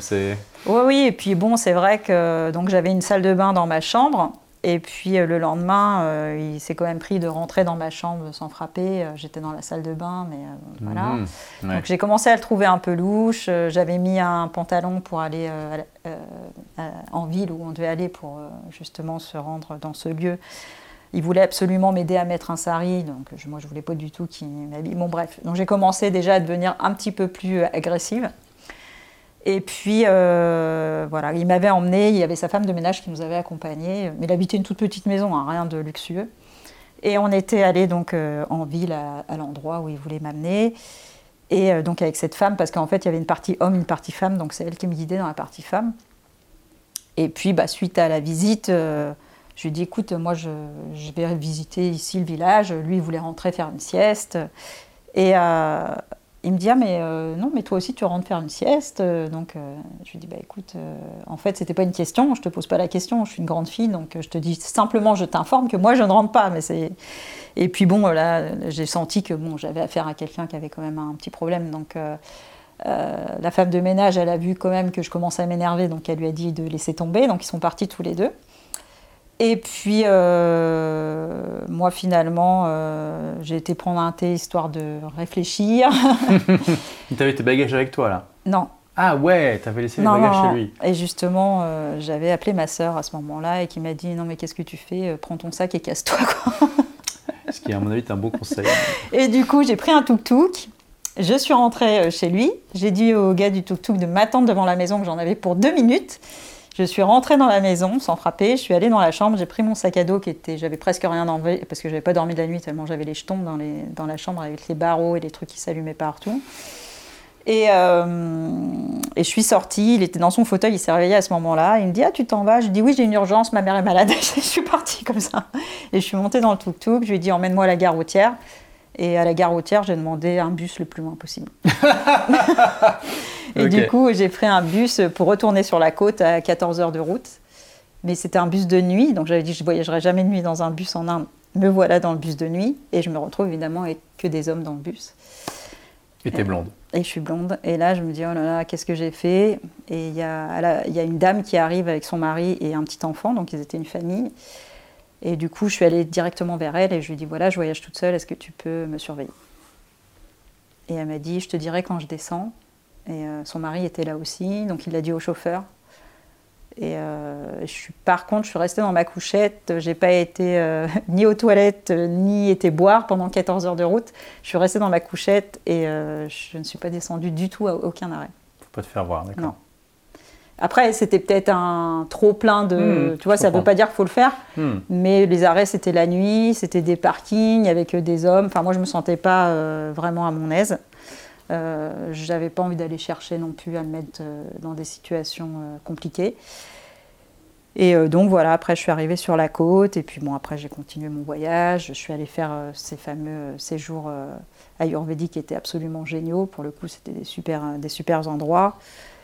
Et puis, euh, et puis après, euh, bah c'est là aussi où j'ai ensuite rencontré justement euh, le maître yogi qui m'a ensuite initié au yoga. Parce que donc maintenant tu es prof de yoga, hein. mm. c'est comme ça que tu gagnes ta vie. Et donc à la base tu as été initié en Inde par un vrai maître yogi. Bah, en tout cas, voilà, j'ai fait cette rencontre de cet homme-là parce que j'avais fait du yoga dans le, dans, un, dans le premier endroit où j'avais fait la cure. Et puis après, j'ai été visiter d'autres endroits avec le même, la même enseigne. Et euh, il s'est trouvé qu'en fait, euh, le premier jour, en, faisant la visite, euh, je suis tombée à la renverse dans les escaliers. Ah bon? J'ai déboulé les escaliers, je me suis emplafonnée la tête dans le mur pleine face. Sérieusement donc j'avais la tête complètement déformée, j'avais, on semblait Elephant Man pendant un mois presque. Ah j'avais l'œil tout noir, la tête tumifiée. Et euh, tu du... du yoga comme ça? Bah en fait oui, il m'a dit qu'il n'y avait pas de souci. c'est marrant. Et en fait, c'est comme ça que j'ai commencé des cours privés avec lui, en fait. Et parce que euh, c'était pas du tout prévu comme ça initialement. Je devais rester trois jours. Le fait d'avoir eu cet accident, je suis restée beaucoup plus longtemps. Et donc, il m'a dit, bah, c'est bien, euh, tu vas pouvoir euh, continuer les cours. Lui, il trouvait que j'avais des prédispositions. Enfin, bon, bref. Et moi, en fait, ces cours ont été une révélation. À chaque hmm. cours, je me libérais de quelque chose, je pleurais beaucoup. Euh, il a remis en question, pas mon mode de vie, mais il me disait qu'il sentait sans qu'on échange, parce qu'on ne parlait pas, donc tout était simplement dans la sensation. Mais il me disait, tu es, quelqu'un qui va beaucoup chercher la liberté à l'extérieur. Il me dit, tu seras jamais en paix tant que tu n'iras pas la chercher à l'intérieur. Et il m'a montré ce chemin, et c'est comme ça que j'ai eu envie d'enseigner le yoga pour euh, partager ce chemin qu'il m'avait transmis. Hmm. Euh, et alors, c'est intéressant parce que donc, tu sais, cette aventure avec ce monsieur un peu bizarre, finalement, euh, j'ai envie de dire, euh, c'est comme pour tout, c'est les inconvénients de tes avantages, dans le sens où euh, tu n'as pas froid aux yeux, tu n'hésites pas à, aller à la, rencontre de l'aventure et à dire oui à aux opportunités d'aventure quand elles se présentent. À partir aussi quand c'est glorieux. Oui, donc ça c'est bien. Mais du coup, est-ce que tu regrettes cette partie ou tu te dis non, c'est normal, c'est parce que sinon, si j'étais trop prudente, je, je raterais d'autres occasions où là c'était génial? Bah, je pense que oui. Après, je pense qu'il faut, faut, vraiment s'écouter. C'est-à-dire que, comme je te disais, là, j'avais peut-être fait un mauvais choix au départ. Euh, après, je me connais aussi. Euh, tu vois, par exemple, ce que je te disais, pour moi, c'était un monsieur de 80 ans. Ah, il avait 80 ans. Ouais. donc, tu vois, sa force physique, euh, moi je suis petite, mais il n'était pas beaucoup plus grand que moi, il faisait pas 1m90, tu vois. Hmm. C'était un, un Sud-Américain. Euh, moi, j'ai fait beaucoup de boxe. Enfin, je savais que, je savais que, voilà, je, sais aussi que j'ai une rage qui peut être énorme. Donc, hmm. euh, euh, si tu veux, je, par exemple, si on m'attaque, etc., je ne suis pas téméraire, je ne vais pas aller me bagarrer ni rien. Mais là, dans ce contexte-là, avec ce monsieur-là, je ne me hmm. sentais pas dans un danger. mais il ça aurait pu. Hein, peut-être, c'est ce que je dis. Là, je pense que j'ai manqué de lucidité quand même un petit peu. Mais bon, ça, finalement, c'est un prix à payer pour euh, être aussi ouverte que toi sur. Euh, ouais, après, c'est ce que je dis, il ne faut pas aller pousser le danger. Si tu hmm. sens que ça ne le fait pas, à un moment donné, il euh, ne faut pas non plus aller rester dans quelque chose d'extrêmement inconfortable.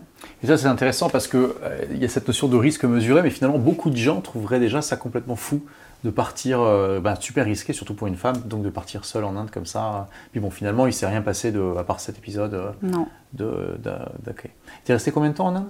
Au final, à, un peu plus d'un mois, je crois. D'accord. Donc exactement. tu es repartie initiée au yoga et euh, désireuse d'en apprendre plus sur cette euh, discipline. As-tu une autre anecdote à partager euh, Je ne sais pas, ce qui te vient à l'esprit, ce que tu as, envie de partager à notre audience du Rebelles Intelligents? Ça fait quand même une heure et demie qu'on parle, donc là, il n'y a plus que les gens ultra motivés qui, sont, là, Qui, te, qui, te, kiffent, qui adorent ton histoire. Donc voilà.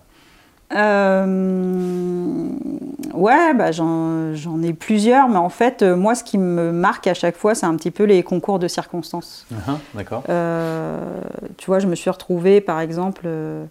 alors après, j'ai pas non plus envie de tourner le cliché. tu vois, il, se passe pas que des choses dramatiques. Il y a des gens qui voyagent. Moi, j'ai des amis. J'ai rencontré plein d'amis voyageuses qui ont vécu des voyages sans péripéties. du tout. Tu vois, du tout. Mais euh, je sais que par exemple, euh, euh, je, moi j'ai eu ce, moment-là. Enfin, ce que j'aime bien en fait, c'est l'enchaînement des événements. De, noter l'enchaînement des événements et remarquer les choses qui arrivent de façon presque, presque, tu as l'impression que c'est écrit. Et hmm. je sais quand je me suis retrouvée, je suis allée en Nouvelle-Zélande et j'avais, pour le coup, j'avais planifié parce que j'étais en Australie, pas en Nouvelle-Zélande, en, en, Tasmanie. J'étais donc en Australie, j'avais prévu une semaine en Tasmanie. Mmh. Mais j'avais pas pris de billet. Euh, si j'avais pris un billet retour. Et du coup, j'avais loué une voiture, je voulais faire le tour de l'île. Et, euh, j'avais pris un coach surfing. Au départ, c'était un couple de personnes âgées.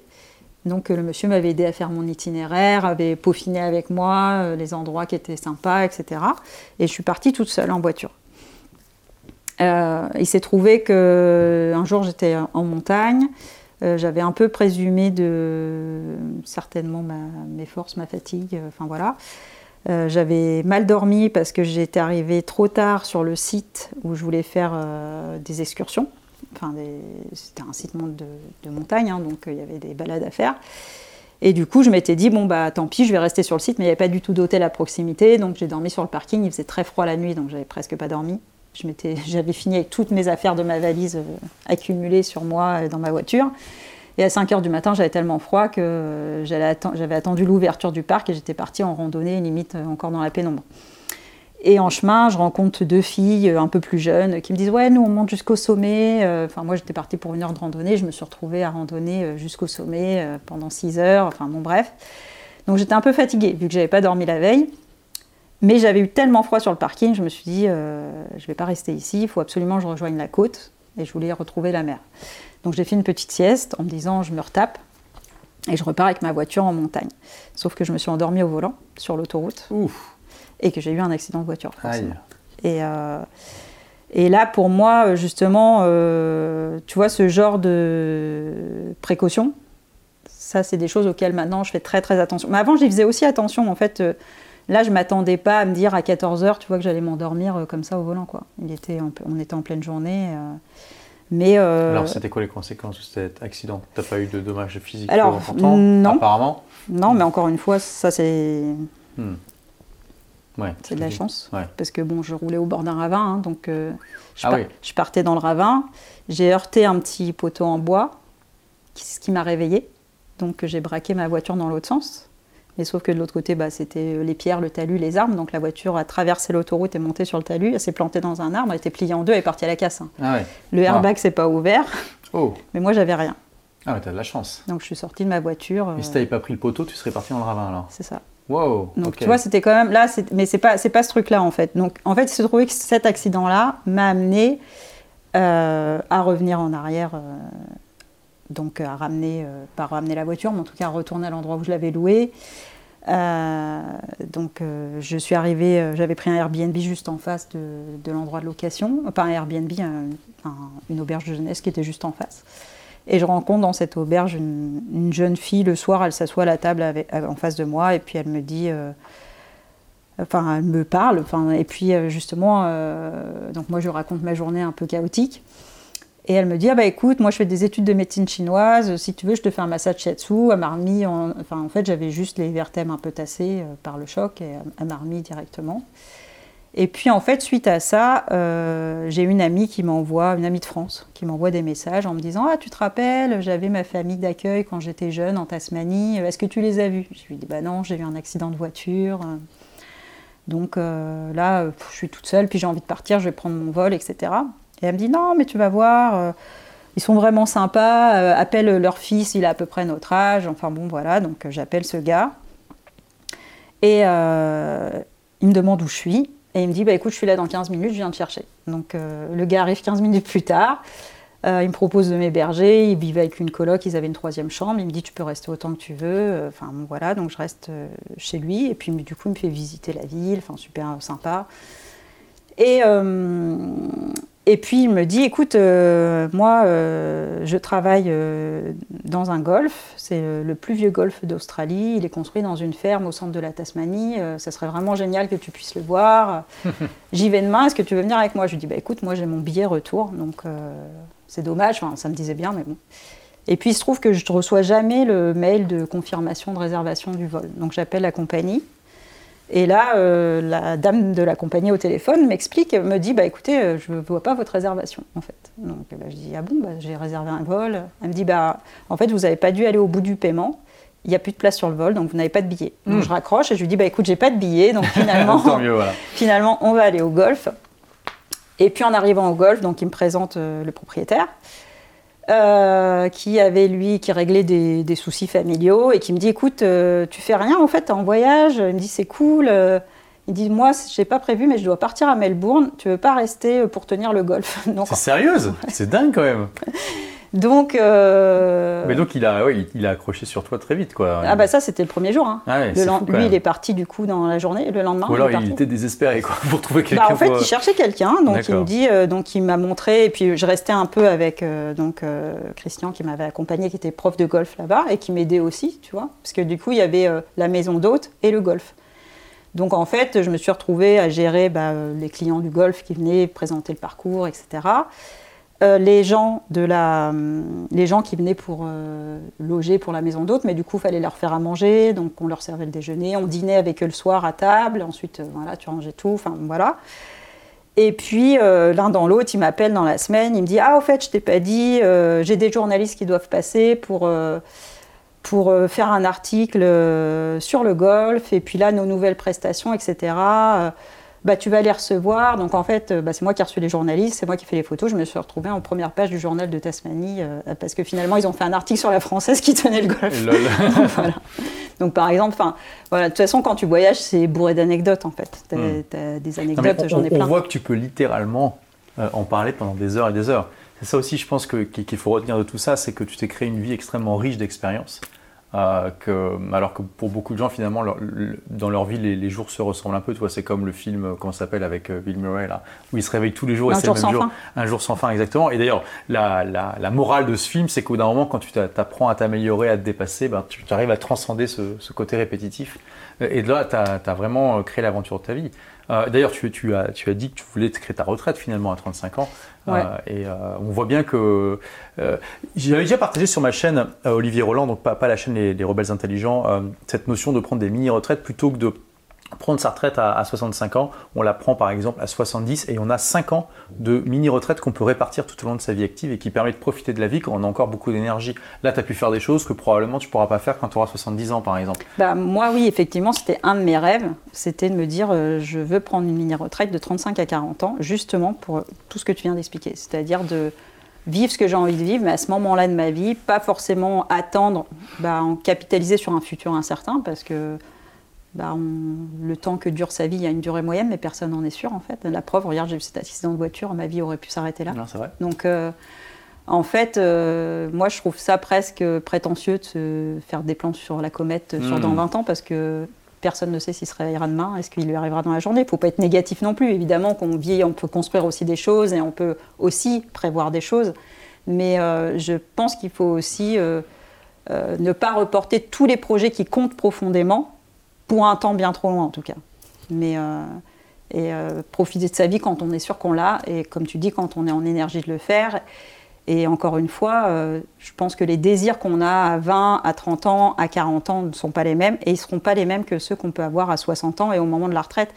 Comme je disais, moi, ça se trouve, au moment de la retraite, j'aurais pas du tout envie d'aller barouder à droite à gauche avec mon sac à dos. Hmm. Peut-être que oui, mais je n'en sais rien. Bien sûr.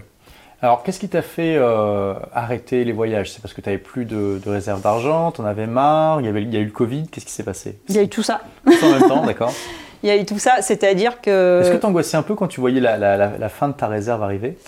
Ouais, un peu quand même. Bah, D'ailleurs, tu vois, j'avais fait la formation blogueur pro parce que pour moi, ça me faisait aussi rêver de pouvoir travailler en ligne. Euh, et on en a parlé, et malheureusement, bon, tu t'es pas super accroché sur le blog, mais on en a parlé, du potentiel. Mm. Donc, euh. bah après, comme tu vois, moi j'adore raconter des histoires, j'adore écrire, euh, mais bah, le blogging, il ne faut pas oublier que c'est un métier, ça prend beaucoup de temps, donc il faut consacrer ce temps à ce travail. Et pendant mes voyages, pour moi, j'arrivais pas à faire la concession de consacrer un temps de travail suffisant pour faire vivre le blog comme il doit l'être parce que les gens se disent qu'en ligne, peut enfin, j'imagine, en tout cas, il y a quand même beaucoup de gens quand on en parle qui pensent que le blogging, c'est de l'argent qui tombe du ciel un peu par chance. Euh, c'est beaucoup de stratégie, il y a mm. beaucoup de choses à mettre en place et, euh, mm. et c'est quand même, euh, on choisit d'y consacrer un temps, même si après derrière on, va avoir une récurrence, etc. Mais en tout cas, il faut le donner ce temps-là. Et, juste avant de faire cette interview, je t'ai recommandé de tester TikTok. Bah, tu vas faire quoi, le même nom que pour ton blog? Euh, peut-être. Bah, on verra bien. Bon, on, mettra le lien. De toute façon, au moment où la vidéo sortira, le, compte aura été créé, tu auras déjà publié des vidéos. Acceptes-tu ce challenge C'est ton challenge, mon nouveau challenge. Voilà, exactement. Euh, et, donc, euh, et donc, on verra ce que ça va donner. Mais donc, voilà, donc tu, tu, vois, tu vois la fin de la réserve qui arrive. Alors, j'arrivais un peu en bout de réserve. Il faut savoir qu'en fait, donc le Covid, c'était en 2020, c'est ça, hein, février, quelque chose comme ça, 2020. Février-mars, ouais. Et euh, donc moi, j'ai passé mon diplôme de yoga euh, en juillet 2019. En Inde En Thaïlande. En Thaïlande. Parce que pourquoi pas? Alors parce que j'ai cherché pendant très longtemps l'école qui me convenait, mais au-delà de l'école, j'avais envie de trouver la personne qui me convenait. Donc j'ai fait des recherches jusqu'à temps que je sois attirée par une personne. Et ce que j'aimais dans la formation notamment que j'ai choisie, c'est que euh, c'était une école canadienne à la base, enfin une, femme qui était euh, prof de yoga euh, au Canada, qui avait son école et qui a créé la retraite en Thaïlande. Et ce que j'aimais, c'est qu'il y avait beaucoup de professeurs et d'horizons différents, avec des formations yoga d'horizons, enfin de nature différente, parce qu'il y a plusieurs types de yoga. Donc là, on avait la richesse de plusieurs types de yoga. Ce qui, moi, me donnait ensuite la capacité bah, de choisir ce qui me parlait le plus dans l'enseignement que je recevais. Il y avait beaucoup, il y avait aussi bah, des enseignants qui étaient avec un yoga plutôt traditionnel. Euh, même basé beaucoup sur euh, la, religion bouddhiste, etc., puisqu'ils étaient euh, d'origine de Thaïlande, ou ils avaient été en Inde faire des, retraites, etc., plusieurs fois. Enfin bon, ils étaient très imprégnés. Voilà, on avait un Français qui, faisait aussi, du coup, sa, particularité. Et ce que j'aimais, c'était ça, c'était d'avoir une ouverture d'horizon, en fait. Mmh. Et euh, donc j'ai fait ma formation, donc, euh, qui, ouvrait principalement sur du hatha yoga, ce que je préfère, et c'est ce que, parce que c'est ce que j'avais appris aussi en Inde, et qui est le, yoga traditionnel. Et pour moi, c'est une base, on va dire. Après, toutes les déclinaisons. Mais, euh, et après, voilà, donc on, était formés à, trois, trois enseignements différents. Et euh, suite en fait à ma formation de yoga, euh, j'avais pas trop fait de plan, mais je comptais rester un peu en Thaïlande et voyager un peu en Asie. Mais en fait, il s'est trouvé que juste derrière ma formation, la semaine suivante, bah d'ailleurs, je devais faire une formation de massage thaïlandais hum. que j'ai commencé. Mais le premier jour, en fait, euh, j'ai attrapé la dingue et je me suis retrouvée donc hospitalisée en Thaïlande pendant huit jours. Et puis en fait, la dingue, ça vient. Tu as une assurance santé Tu avais? Alors, ça, toujours voyager avec une assurance. Mmh. Voyage. Tu peux, tu peux par quel fournisseur euh, Je sais même plus là qui j'avais pris. Je pourrais te leur dire si euh, tu veux le nom, mais euh, là, je ne sais plus euh, comment elle s'appelle. Mais je sais que j'avais pris la même que pendant mon tour du monde. Et pourquoi je dis toujours la première année, j'avais pas pris d'assurance ah, c'est, une, erreur classique. Mais, en fait, je l'avais fait parce que par mes connaissances, honnêtement, je je savais pas. Hmm. Tu vois, puis je pensais qu'avec ma carte de crédit, ça suffirait. Avec les American Express, normalement, c'est inclus, mais ça dépend. Bah, en fait, si tu veux, avec la carte de crédit, tu as une assurance. Mais en fait, tu as une assurance au départ de la France, faut le savoir. Donc, à partir de ton deuxième voyage, c'est plus pris en compte. Hmm. Et ça fonctionne déjà que deux mois ou trois mois, un truc comme ça. Tu as un hmm. délai. Donc, euh, donc ça, je ne le savais pas. Il se trouve que la première année, mais rien n'arrivait. Donc, tant mieux. Mais euh, sinon, euh, bah, une assurance, euh, c'est au cas où il t'arrive quelque chose. Donc évidemment, ça peut être inutile, sauf que tu n'es pas à l'abri de savoir ce qui va t'arriver. la dingue, pour le coup, ça s'attrape avec une piqûre de moustique. Donc tu vois, enfin voilà, pas de choix. Et moi, comme j'étais seule, je devais être hospitalisée, j'étais sous perfusion. Tu perds toutes tes défenses immunitaires. Donc je dormais 24 heures sur 24, il fallait qu'on me nourrisse, on me portait pour aller aux toilettes, je ne pouvais pas marcher. Hmm. Euh, j'avais une énorme fièvre, la plus de 40 euh, de fièvre pendant euh, bah, presque 8 jours. Hmm. Donc, tu n'avais pas le choix. Sauf que, bah, encore une fois, les coûts hospitaliers, bah, chez nous, on en a rarement conscience parce qu'on ne les voit pas. Et donc, tu es en Thaïlande, là ouais. Bon, moi, j'avais vécu aux États-Unis, donc je savais combien ça pouvait coûter. Oui, mais en Thaïlande, c'est beaucoup moins cher. C'est réputé d'ailleurs pour le ratio coût-bénéfice. Ouais, c'est beaucoup moins cher, mais tu vois, là, j'étais à un hôpital américain, parce que hmm. pas l'hôpital thaïlandais euh, sur l'île. Et euh, du coup, euh, je crois que c'était l'équivalent pour la semaine quand même de 15 000 euros. Ouf, ça fait mal. Donc bon, c'est étonnant pour la Thaïlande quand même. C'est sympa, c'est sympa d'avoir son assurance, tu vois. Il faut savoir aussi que l'assurance, avant d'être administrée à l'hôpital, il faut prévenir l'assurance avant, il faut qu'ils valident ton administration. Parce que sinon, si tu les appelles après coup, ils peuvent refuser la prise en charge. Hmm. Donc ça, c'est aussi un petit piège hmm. assurance, enfin en tout cas qu'il vaut mieux éviter. Et moi je me vois encore, j'étais couchée sur le bureau, il me disait mais il faut qu'on vous mette sous perf, il faut qu'on vous mette sous perf. Et je disais appelez mon assurance et quand j'ai la validation, vous vous mettez sous perf. Mais en fait, euh, je ne suis pas rentrée avant d'avoir euh, la validation de l'assurance. Et pourtant, j'étais pas très en forme. Hein. Mais euh, voilà, c'est pour tous ceux qui, euh, qui euh, veulent voyager sur le long terme, comme ça, c'est important d'avoir. Et puis ça, vraiment, par exemple, la dingue, c'est l'exemple typique, quoi. C'est pas de chance pour le coup. Absolument. il n'y a aucune prise de risque. Tu te fais piquer par un moustique, ça peut arriver n'importe quand et n'importe qui. Donc tu te retrouves, tu as, un diplôme de yoga, tu as ta réserve qui baisse, tu as le Covid qui arrive, donc du coup tu fais quoi? Bah en fait, la dingue m'a amené à rentrer chez moi, ce qui n'était pas prévu. Hmm. Donc je suis rentrée chez moi pour me retaper parce que j'étais vraiment en forme, plus en forme, et puis j'avais plus beaucoup d'argent non plus. Et donc, bah, j'ai commencé, euh, je suis restée chez moi, et le Covid, après, est arrivé rapidement, en fait. Et euh, donc, bah, j'ai démarré mes cours en ligne, tout simplement. Enfin, j'ai commencé à essayer de développer mon réseau en ligne. Et puis, euh, j'ai trouvé ça assez fastidieux parce que je n'avais pas toutes les techniques et je ne mettais pas en place non plus toutes les techniques. Mais là, tu as changé complètement de vie. Là, tu passes de la nomade perpétuelle qui ne travaille pas à la sédentaire qui essaie de monter un business. Ça n'a pas été trop dur? Euh, bah Pour moi, monter un business, c'est toujours dur. c'est ton prochain défi. Voilà, c'est mon prochain défi. Voilà, aujourd'hui, tu es quand même prof de yoga en présentiel. Ouais, ça te permet de gagner. Bon, voilà, tu ne roules pas sur l'or, mais tu, tu, gagnes ta vie. Ouais. Euh, je gagne ma vie, comme je te le disais. C'est vrai que j'ai un confort de vie au sens où je suis revenue quand même vivre chez mes parents et j'ai pas beaucoup de frais. C'est toujours pareil, il faut faire un calcul entre ce que tu as dépensé et ce que tu gagnes. Aujourd'hui, tu as 43 ans et tu es retourné chez, chez, ton père. Ouais. Donc euh, voilà, on voit aussi que tu. Bah, parce que, encore une fois, c'est une période de transition dans ma vie. J'ai la chance d'avoir une relation avec mes parents qui me permet de le faire aussi, hmm. qui ont aussi un espace qui me permet d'être accueilli, parce qu'on habiterait dans un 10 mètres carrés, ça ne serait pas possible. Hein. C'est sûr. Là, on a un espace suffisant pour pas se marcher dessus. Mais euh, du coup, en tout cas, pour moi, ça a été ma solution. Après, encore une fois, chacun trouve sa solution. Et là, ça te démange le, le, démon bah, C'est ce que tout le monde me demande, et bizarrement, pas tant que ça. Bon, tu dis ça, mais tout à l'heure, tu vas prendre un bus pour aller à, à Bilbao. À Bilbao. À Bilbao, mmh. en Espagne. Euh, en Espagne, dans, du côté du, Pays Basque. Hein. Mmh. Euh, donc bon, es quand même, tu as, as, toujours un petit peu la bougeotte quand même. Oui, mais après. Euh, Et tu m'as dit d'ailleurs, euh, parce que là, tu t'es venu à Paris pour faire cette interview, tu m'as dit, je savais pas trop quand j'y allais, mais du coup, je profite, euh, je combine tout. Exactement. Ça a été Donc on, on, retrouve quand même cet esprit de flexibilité, d'opportunité, de, de, ah bah, recherche d'opportunités. Ouais. Toujours. Et pourquoi je prends le bus, comme je te l'ai dit, parce que bah, du coup, c'était plus facile d'aller à l'arrêt de bus à Bercy que d'aller à l'aéroport. Et et les horaires m'arrangeaient mieux. c'est un bus de nuit, donc tu dors et, c'est la, téléportation. Quoi. Voilà, donc pour moi, c'était plus, ça me paraissait plus cool, alors qu'il y a des gens à qui ça paraît plus compliqué, mais euh, moi, ça me paraissait beaucoup plus simple. Donc, euh, ouais, bah, ça, ça, va être. Euh, c'est pour moi, ça, c'est même pas vraiment des voyages tellement c'est proche. Ah, mais c'est intéressant parce que pour beaucoup de gens, c'est un, un, voyage et pas, et pas un petit voyage. Tu vois, donc, donc il y, a quand même. Tu as, tellement étendu ta zone de confort qu'aujourd'hui, tu, peux, tu peux faire des, des, trucs qui paraissent être des voyages pour les gens et euh, qui ne sont pas. Mais donc tu ne vois pas trop revoyager comme avant? Euh, pas, euh, en fait, c'est pas que je me vois pas, c'est qu'en fait aujourd'hui ma réalité elle est encore autre. Donc si tu veux, je m'adapte. J'ai la chance d'être à un moment dans ma vie, en fait, où je me sens bien partout. Donc je n'ai plus cette frustration que je pouvais avoir quand j'avais envie de voyager tout le temps, hmm. de rentrer et de me sentir mal quand j'entrais et d'avoir cette fièvre de repartir où finalement tu arrives dans un un quotidien qui n'est plus le tien, où euh, les gens t'ennuient, où tu vas pas trouver forcément euh, euh, ce qui va toi t'animer. Aujourd'hui, j'ai réussi à, retrouver cet équilibre qui fait que bah, quand je rentre, je suis aussi, enfin, j'ai toujours été contente de retrouver mes proches parce que je, suis assez proche bah, de mes amis, ma famille, etc. Mais c'est vrai que quand je rentre,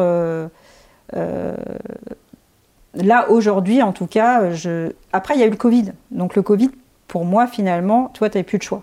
Hmm. Tu étais là. Hmm. Mais euh, je veux dire, par exemple, les gens qui rêvaient de voyager et qui ont été stoppés par le Covid, ils sont stoppés dans un rêve. Oui. Moi, en, même... eu de la chance, ça aurait pu arriver trois ans avant. Et moi, tu vois, j'ai envie de te dire, euh, bah, dans ma tête, je me suis dit, t'as plus trop de thunes, tu veux monter ta, boîte? C'est le moment, c'est l'opportunité. Bah, t'es même pas frustré de pas voyager, personne peut le faire. Ou plus ou moins euh, personne, tu vois.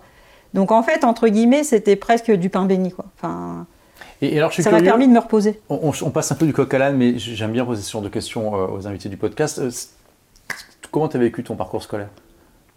Ah euh, bah, En fait, je dirais que j'étais, j'ai vécu, j'étais moyenne à l'école, tout le temps. Tu aimais bien l'école? J'ai pas de souvenir, tu vois, mémorable de l'école. J'ai pas de souvenir euh, absolument désagréable, mais euh, j'ai pas. Euh, j'avais, l'impression que j'étais un peu dans ma lune, si tu veux, à l'école. Moi, j'étais, j'étais plutôt à bavarder au fond de la classe que sur les premiers rangs à répondre à toutes les questions. voilà, bizarrement, je suis devenue enseignante et j'aime enseigner. Je pense que je suis plutôt bonne dans ce domaine.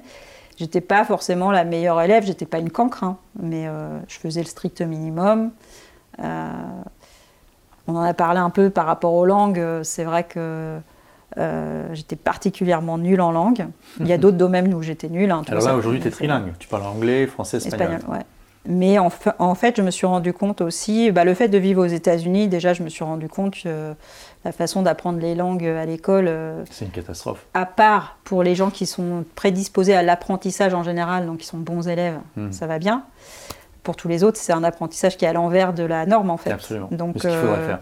Quand tu vis après en immersion, et puis moi, c'est la façon dont j'ai appris le français aux enfants en immersion C'est-à-dire que bah, tu commences d'abord par apprendre à parler et donc tu te mets dans un bain de langage. Mhm. Ensuite, quand tu sais parler, tu apprends à lire et ensuite tu fais de la production écrite. C'est d'autant plus important en anglais où la prononciation est complètement décorrélée de l'écrit. C'est ça.